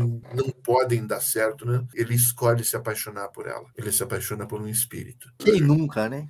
Quem nunca, cara? Quem nunca? É, e daí ela, como espírito, ajuda a, a- a desvendar as merdaradas que estão acontecendo, estudantes se suicidando, é, é, gente se jogando pulando de prédio, sabe? Coisa assim. Ela, eh, ela como espírito, ajuda ele, que vê espíritos, a desvendar todas as coisas que acontecem naquela escola ali. E também todos os elementos presentes: criança, cabelo, água, fotografia, elevador, tá tudo ali, tudo faz parte. Todos os filmes, esses que você elencou, todos comungam e compartilham da mesma linguagem, mesmo de nacionalidades diferentes. Diferente. E é muito louco pensar também que, tipo, esses elementos, eles não aparecem isolados muitas vezes também, né? É o cabelo que cai no copo d'água, é a mina que liga para você e sai da TV e traz água É, junto. cara. É um bagulho cabuloso. É, né? é. Tudo tem espírito, né? Como eu, como eu falei, cara, talvez alguns desses elementos não façam parte da história, não sejam tão relevantes assim para a história do filme, para o enredo, para o roteiro e coisa assim. Mas estão ali, cara, estão ali, estão presentes. Talvez até de, de maneira subliminar, de maneira discreta, assim, mas porra, tá ali, cara. Alguma coisa no teu subconsciente vai te dizer. Putz, tinha água aí. Ah, é mesmo, tinha água aí. Queria, queria perguntar uma coisa. Tem um, eu percebi que tem vários filmes desses de, de terror japoneses que tem o mesmo diretor, que é um cara chamado Sion Sono. Um É, sono, sim. esse- é, assim, eu vi filme dele que eu não entendi bulhufo nenhuma, É. e eu vi filme dele, por exemplo, tem um mangá que eu ajudei a traduzir no Piratão na época, assim, Aham. que é chamado Jisatsu Circle, né? Tipo, Seria algo como o Clube do Suicídio. E uns anos depois, acho que em 2001, saiu um filme, de- foi feito esse filme. Aí o diretor foi o Sion Sono. Aí eu assisti um outro filme agora, esse final de semana, que é Tag, que é um filme Ryaru também. Tag, sim, sim. É, que é, dele muito não doido. é? É? e é do Sion Sono. Aí eu fui e falei, cara, eu não vou mais ver filme desse cara. Aí eu fui puxar uma lista de filme, falei, vamos ver esse aqui. Aí eu olhava lá, diretor, Sion Sono. Falei, não, é muito doido. Não Porque sei se ele é faz tipo também. assim, é o que era pra ser o, o filme Doutor Estranho lá, sabe? Você tem, ela, a menina fica transitando entre vários universos, realidades diferentes, e, e as pessoas vão morrendo esse tag. É muito doido. E, e- e Ah, esse cara, ele, tag, pare- tá. ele parece ser uma espécie de um Tim Burton ali do terror japonês, né? Ele até tem um É, mas- chapeuzinho, chapéuzinho, né? Aham, não, ele é, ele é, ele é bem sui generis, cara. E, e veja, quanto a, quanto a sanguinolência e violência extremas que a gente tem pouquíssimo no terror oriental, este tag Ryaru é um troço absurdo, violento, sanguinolento, ou seja, é fora da curva. É o que a gente chama de a exceção que comprova a regra. Porque geralmente filmes orientais não dão muita importância para a violência assim, como é o caso deste. O sangue é realmente escasso nos, nos filmes orientais de terror. O, o Nossa. Ryaru saiu da curva. Correu Tem no- um- na, na TV, assim, a gente estava assistindo. É, correndo, é, e, e- e tem um Parecia, sabe, sabe quando você compra a tribuna para ler? Aham. Faz sangue, assim. É, tem um bem sanguinolento também, bem nojento, bem gore, lançado em 2020, se não me engano, Casa dos Espí- os Espíritos Malignos não sei o quê. Valdir, se você procurar, eu cito ele brevemente na, na, na dissertação, cara. Eu não tô lembrado do nome do filme agora. Peraí, vamos procurar aqui. Que vai nessa vibe do, do, do tag também, só que não tem esta, este passeio in- interdimensional da guria. É um cara que eh, descobre que o vizinho dele faz uns rituais muito foda. Então, e entram no- na casa do vizinho lá e o cara vê um monte de, de corpos espalhados, sangue pela casa inteira. Quando a polícia chega, já não tá mais nada ali, tá tudo limpinho. É mais ou menos nesta vibe. E, se eu não me engano, este filme é coreano. Conseguiu achar, Valdir? Não, Tem um outro do Sion Sono também que eu gosto muito, que é o Tokyo Gore Police também. Tokyo Gore Police. É muito foda também. Este eu não conheço. É, ele tem um filme, eu não sei se é mais antigo que aquele filme do Tarantino, do que tem a mulher lá que ela substitui a perna dela por, por uma metralhadora. Planeta Agora Terror. Planeta Terror. Planeta eu não sei Terror. se o Planeta Terror copiou ele, ou se inspirou nele, ou ele se inspirou no Planeta Terror. O Tokyo Gore Polícia é de 2008. Mas ele tem uma vibe total Planeta Terror, assim. Eu não sei qual que é mais antigo. É Mas mesmo, ele cara? é bem. Nossa, ele é muito bom. Aquela sujeirada dos anos 70 Nossa, ali. É, tipo, sangue mesmo, tipo os Atoite, assim, né? Que os Atoite também, os filmes do, né, dos Atoite, né? Os filmes do Takeshi Kitano, né? Que, que Aham. não é terror, mas ele tem aquele clássico, né? Que os filmes de samurai, eles têm muito disso de sangue, espirra pra Sim, caramba, né? sim, Tanto que depois o bastante. Tarantino usou isso em Kill Bill e tal. Nossa, mas só que é sangue infinito, assim, parece que, sei lá, cada pessoa ali deve ter um- uma caixa d'água de sangue dentro do corpo. assim. Ele não para. Bacana, isso é muito E- legal, esse cara. Sion É- Sono, ele coloca muito isso, assim, ele foge bem Sim, ele desse... tem, ele tem uma sanguinolência bem, bem latente nele, assim, cara. Quando eu estava fazendo a pesquisa, que eu me, me indicaram um monte de texto para ler, eu achei o Bordwell. É o Bordwell? Acho que é, que fala desta matriz de diretor que alguns diretores têm. Matriz de diretor são os, os elementos, são as. É a assinatura do diretor. Uhum. Quando você vê um, um filme do Tim Burton, você diz: esse filme é do Tim Burton. O Bordwell defende esse tipo de matrificação de diretor. O Chaplin tinha uma matriz de diretor, o, o próprio Hitchcock tinha uma matriz de diretor, todos os filmes dele tinham certos elementos, ou eram esteticamente é, é, é compatíveis compatíveis. É, então, este uh, Sion Sono, ele tem uma matriz sanguinolenta, é, violento e sanguinolento em todos os filmes dele, cara. Sim, e é então, é, é, bem, é difícil de encontrar explicar, alguns é, para tentar explicar esta a, a, a matrificação deste, da, da, escola, da novíssima escola oriental, eu uso a mecânica do, do Bordwell, da matrificação do Bordwell para diretor. Eu falei, ah, mas por que não posso usar isso para um, uma escola? Para uma escola de filmes, então? É mais ou menos isso, basicamente Total. isso. É, faz sentido, né? Com esses elementos aí que a gente viu, com esses filmes que a gente viu, né? E aí, para encerrar esse bloco, assim, a minha pergunta que eu faço é assim: muitos, muitos, né? Não a totalidade né? Que alguns são bem nichados e tal, mas muitos desses filmes ganharam remakes hollywoodianos, né? É, Sim.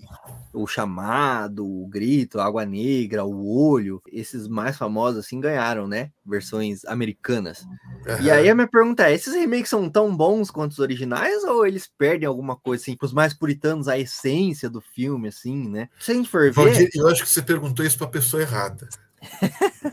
Porque é, é, eu sou puritano e vou óbvio, vou sempre preferir a versão original a, a, ao remake, mas tenho que dar o braço a torcer, funciona. Hollywood compra títulos para fazer remake exatamente por causa da linguagem. Então, por que, que vão mudar? Que o pessoal quer vermelho no cinema. Vou comprar um filme para fazer verde? Não, fazer vermelho também. É o que o pessoal quer. É o, é o que a demanda exige. Né? Então, uhum. é, e, e, também eu acho que nem faria sentido você, você comprar um filme como O Olho. Tem jeito de contar aquela história de outra maneira?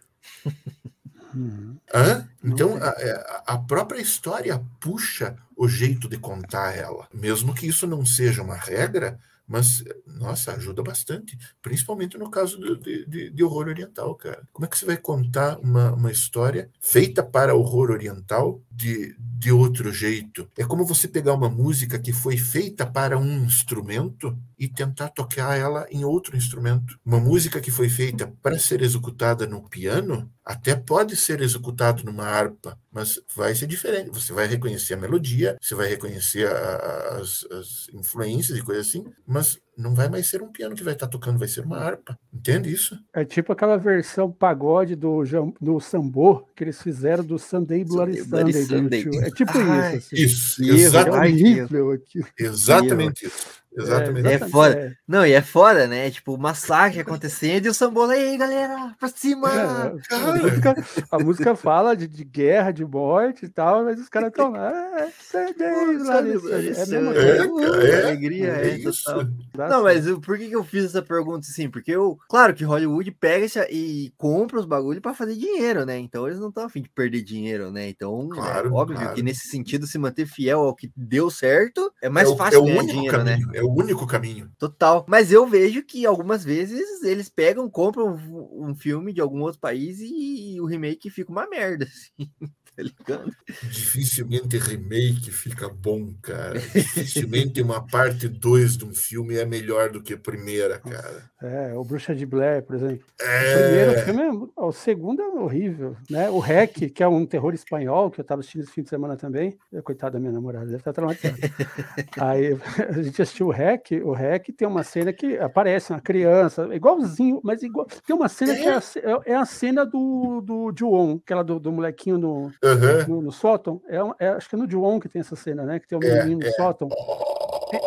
Copiaram a cena. Isso, o moleque tá lá assim. E o, o Rec fez isso, mas você pega o, o segundo, terceiro, quarto filme do Rec, sabe aquela, aquele, aquele meme do cavalo, que tem um cavalo bem desenhado, daí tem vários. Sim. Vai ficando. É isso, o Rec. Então o primeiro é fantástico, é muito bom. Aí você vai pegando. E o primeiro tem muito, muito, muito, muito rolê de cinema, cinema oriental, de terror, assim. Tem, Você vê tem, forte tem, isso.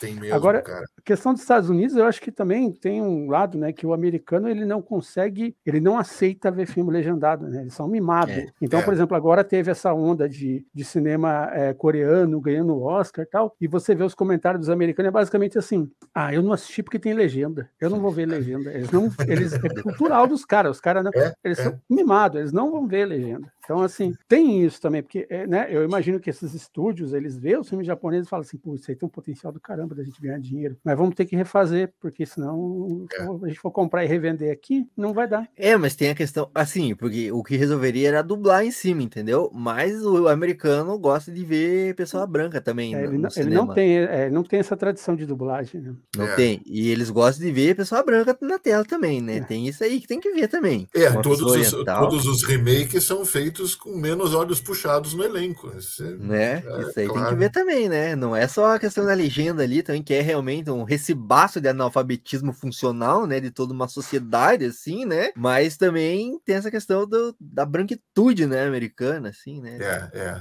Desde Supremacia americana, né? É. Não. Quer, quer assistir terror, terror oriental? Beleza, deixa que eu faço. É isso, é, É. isso. Ah, a gente vai fazer melhor, porque a gente É, É, a gente vai fazer melhor. Vamos pegar o que vocês recursos. fazem aí e fazer melhor. É tipo isso, É, total. Aí você vê, por exemplo, essas adaptações que fizeram de Death Note, de Dragon Ball, uma pior que a outra, uma pior que a outra, porque eles têm que adaptar para o padrão da família americana, né? Isso é, claro, um cara. pé no claro, saco. né? claro. É, e aí perde toda, todo o rolê, né, do bagulho. Mas, né, tem alguns casos que.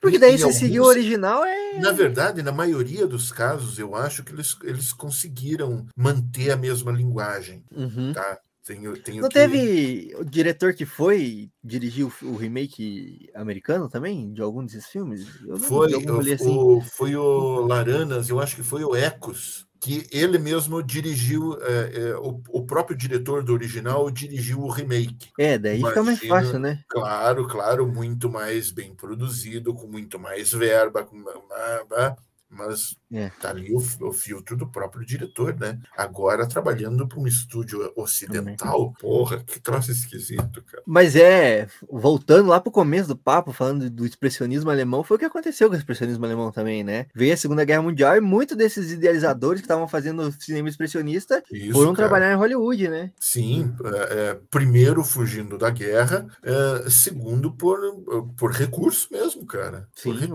oportunidade, mesmo. né? De trabalho. Claro. Total.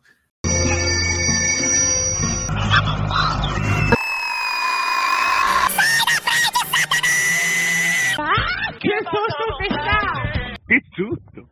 E agora indo então para um bloco aqui para encerrar, né? Mas vamos para um bloco de considerações finais, assim, então, né? E a primeira pergunta desse bloco é: a novíssima escola oriental é um exemplo de como o cinema pode romper essas barreiras culturais, assim, e aproximar povos diferentes, assim, num intercâmbio cultural, assim? É inegável a importância cultural que estes filmes têm. Pode não gostar de filme de terror, pode nunca ter assistido filme de terror. Mas é, não dá para negar que culturalmente esses filmes são bastante relevantes, para dizer o mínimo. Quanto à, disseminação desta nova linguagem, tá aí a internet para ajudar a gente a disseminar quase tudo, cara. Né? Então, é, é, eu acho este tipo de disseminação inevitável até certo ponto. Mesmo que você tente eh, estancar alguma coisa, vai vazar uma cópia, vai alguém vai conseguir um arquivo, alguém vai conseguir um streaming de algum lugar. Então, se, se o troço é inevitável, porra, por que, que a gente não, não aproveita isso e faz o troço trabalhar a favor, né? Então, assim, a, a Coreia do Sul quer refilmar Saramandaia, Ótimo! Puta, caralho, que tesão, cara! Material brasileiro sendo refeito pela Coreia do Sul. Vai funcionar? Esperamos todos que sim, porque afinal de contas é a bunda do Brasil que tá na janela lá da Coreia do Norte, da, da, na Coreia do Sul. Entende isso? Vão refazer, ok, só que eles vão puxar alguns elementos. Vai ter a, a, a, Dona Redonda, vai ter o cara que punha o coração pela boca, o, o cara que, que tinha formiga no nariz, mais um monte de coisa assim. Vai ter isso. Mas claro que culturalmente lá vai ter uma, um ou outro elemento diferente. Pode ser que do nariz do cara não saia formiga, saia cupim. Porque, ah, porque cupim para eles é uma coisa que representa. Não contou diferente a história. Só usou um elemento que para eles faz mais sentido. A meu ver, é por aí a coisa. Então, a, a globalização é, é, é inevitável, é bem-vinda, sim, e acredito que seja válido também fazer remakes, respeitando-se, claro, a cultura de um lugar, a cultura do outro, mas sem imposições. Entende isso? Sem imposições. Se você acha que vai dar leite aquilo, pô, invista teu dinheiro naquilo, cara. Se o estúdio acha que vai vender mais do que o original, como aliás acontece de vez em quando, vendeu mais que o original. Se não, acredito que faça um monte de pesquisa de por que, que o troço não deu certo, o que, que pode dar certo da próxima vez. Então, acredito também que seja uma coisa de acerto e erro. Funciona a Coreia do Sul fazer, refazer Saramandaia? Não sei. Funcionou Estados Unidos refazer é, é, Água Negra, funcionou. Entende isso? Então, eu acho que é acerto e erro, cara. Uma coisa que se apresenta para o público e o público que vai dizer se está ok ou não. E até agora tem dito que está ok refazer filme de terror oriental no, no, no Ocidente, cara. Então. É, o cinema é tentativa e erro, né? É. Cinema é, é isso, né? Cinema é isso, cara fez, não deu certo, tem que fazer. Cara, deu, obrigado a Melier por isso, né, cara? Melier foi, nossa, o que a gente do cinema deve para a linguagem de Melier é um troço absurdo, cara. As é. tentativas é. para o, o experimentalismo de Melier, nossa, cara, base do cinema até hoje. Foda. E aí, voltando de volta lá, só pra amarrar, voltando de volta, veja bem. Só pra amarrar, né? De volta esse papo assim de por que então não reduzir tudo ao termo J-horror, né? Seria essa, essa, essa, visão meio orientalista, um certo tipo de preconceito também, como se, se resumisse só o Japão, só o Japão faz cinema de terror, né? Ou tipo, depois do Oriente Médio tudo é Japão, né? Alguma coisa assim, né? É, tá ligado? De, a, a leste de Mianmar é tudo Japão. Japão, é isso. Na verdade, eu acho. É por uma questão mais simples até do que isso. Eu acho falta de respeito com a China chamar filme chinês de J-horror. Eu acho falta de respeito com a Tailândia chamar Thai horror de J-horror. É só isso. Esse é o, o, princípio básico. Falta de respeito. E nós, como acadêmicos, temos que entender esse tipo de coisa. Por que, que a gente não pode chamar um filme de terror tailandês de J-horror? Faz sentido, faz sentido, né? É um até um rigor acadêmico, né? É, é, é, Na verdade, eu penso mais no rigor acadêmico do que na, na, na no, no cara que vai assistir um filme de terror uma vez a cada seis meses. Mas serve também, né? Pra gente pensar. Serve, assim, né? opa, tipo, serve porra, também, sim. Imagina. Vamos, vamos olhar para fora do próprio umbigo, né? É, é, é, é. aquela coisa de chamar, de chamar filme expressionista de, de filme alemão. Total, total. Tem filme alemão que não é expressionista. E daí? E daí? É. né? Porra. Mas. É que nem professor... chamava todo filme brasileiro de porno chanchada, né? Qualquer é, ponto porno chanchada. filme brasileiro de porno chanchada. Caralho, cara, tá aí. É o um exemplo disso.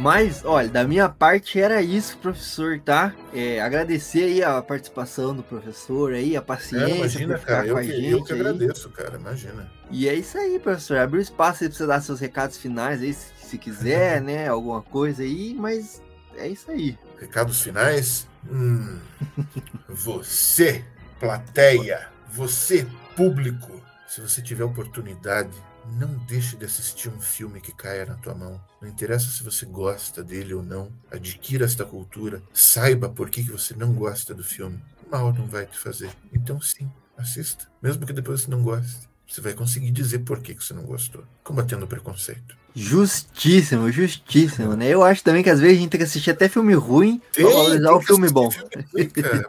Você sabe por que, que o filme é ruim? Sei. Porque eu não gostei disso, daquilo, daquilo, daquilo outro. Pronto, acabou assim. Você fala com propriedade do troço. Aliás, é, eu costumo dizer que não tem filme ruim ou filme bom. É você que gostou, não gostou. Pronto, cara. Se você gosta de um filme X, você vai achar todas as, as desculpas possíveis para dizer e defender que aquele filme é bom. Mas não é, é você que gostou. Ah, o filme tal é ruim. Não, não é ruim. Você que não gostou dele. Porque se ele foi produzido, quer dizer que tem uma demanda, que tem um público, que tem uma parcela da população que gosta daquilo e que vai defender que aquilo é bom. Então, quem é você na fila do pão para dizer que um filme é bom ou é ruim? Então, diga, gostei ou não gostei. Pronto, cara. Filme bom ou filme ruim? Putz, eu falei Tem que gente- a Fila dos Suicidas é ruim, agora tô me sentindo mal. Tem gente que diz que o, o plano 9 do espaço sideral, do, do Ed Wood, tem gente que diz que é ruim. Tem gente que diz que é bom. Técnica, tá. Não quero falar tecnicamente do filme. Te- Tecnicamente é outra coisa. Estamos falando de gostar ou não gostar do filme. Mas tecnicamente é. Passa, é muito ruim. Ah, é, sofrido, né?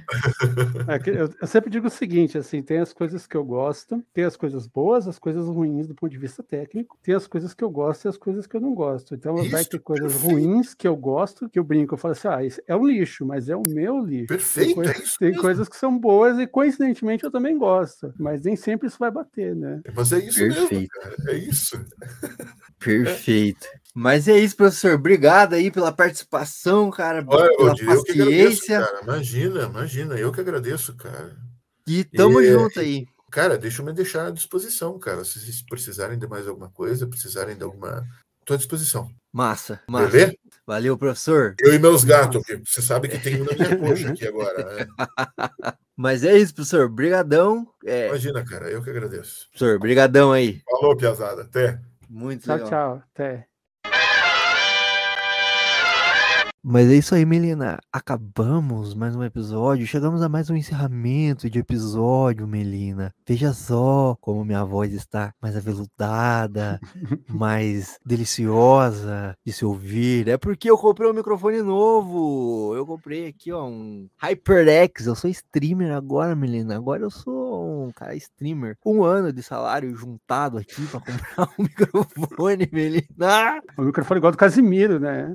Igual do Casimiro, igual o Casimiro. Eu tô quase um Casimiro, só falta o número de inscritos. Mas é isso aí. Melhorando um pouquinho, né, o podcast aqui, pelo menos na captação de áudio, assim, um pouco. E seguimos aqui, né, menina? Seguimos, não paramos, né? E nós não paramos graças a quem? Graças à nossa audiência, né? Que é pífia, é minúscula, mas estão aqui conosco. Nós apreciamos de coração, viu? Cada um de vocês aí que dá like nos nossos vídeos, vocês são essenciais para nós. Nossa, foi meio melodramático agora, né? Meio- Pouquinho, pouquinho, mas. É. é, tá- Mas é, foi de coração, assim. Mas é isso, né? Então, para você que é a audiência cativa aqui do nosso podcast, já sabe. Quais são os recados clássicos, Melina, que as pessoas não podem esquecer? Dar o joinha, se inscrever no canal, principalmente, né? Porque não adianta nada ver o vídeo e não se inscrever e não dar joinha, né? Se Porra, possível, né? compartilhar com os amiguinhos também, né? A gente faz questão de, de- né? O que mais? Se- seguir a gente no Instagram, Instagram, TikTok, Twitter, todas essas porra aí. Twitter, Facebook, Arroba Talks, todas elas aí. Tamo lá. Que mais? Eu- Site. Spotify, ao site, site, importante Site. também, né? Isso é importante. Tem texto do Melina lá no site também. É, Pouquinho ainda, alguns- mas logo vai ter mais. Isso aí, Melina, isso aí. Mas tem, mas tem lá, hein? Mas tem. a- o seu lado otaku foi aflorado hoje? Tem um texto Pô, seu de bastante, otaku hein? lá, hein? É, tá pra sair mais um guia de animes também. Olha aí. Então, qual que é o site aí pra galera acessar, Melina? É, indotalks.com.br. indotalks.com.br. Isso aí, textos, artigos de opinião, resenhas críticas, listas aí, guias de anime pra você assistir, é, artigos de opinião, várias coisas. Tem quiz também. Quer saber aí qual Winx você seria? Do Clube das Winx? Nem Pô, sei tem- se tem esse Tem quiz guia lá. de bem 10, né? Puta merda, isso aí deu um puta de um trabalho, hein? Parece bobinho, parece bobinho, né? Ah, bem Não, 10. porra, bem 10, cara. Que isso. Puta de um trabalho. Tem guia de episódio de Hora de Aventura também. Puta, série Ó. boa. Tem. Ah, puta, que Hora de Aventura. Hora de Aventura disputa com Naruto, né? Em número de fillers, né?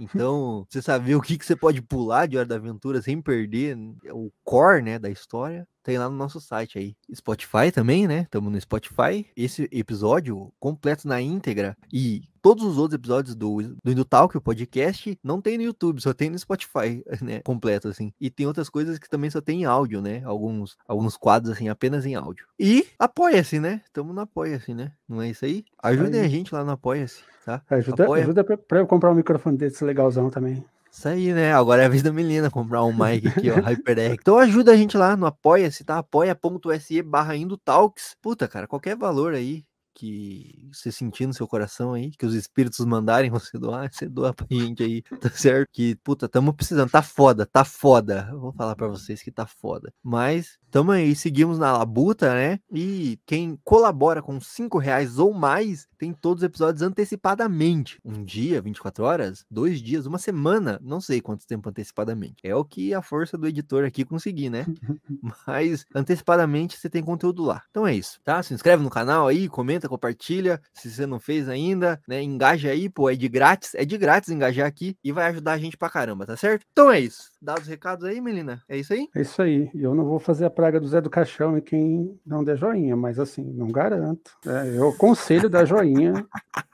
tá? Isso aí, então se- dê o joinha. Pode ser Vocês estão alguma coisa aí, ó, já sabe, é porque não deu joinha. Né? Não- Estão não, avisados. Não curtiu, não compartilhou, não tá inscrito, eu não sei de nada, tá? Ó, a Melina tem um tabuleiro de. Como é o nome disso? Ouija. Ouija. Vocês É. vão mexer com a Melina? Não Hum. mexam com a Melina. Dei like no vídeo. Tá certo? Então é isso. Um abraço e até a próxima.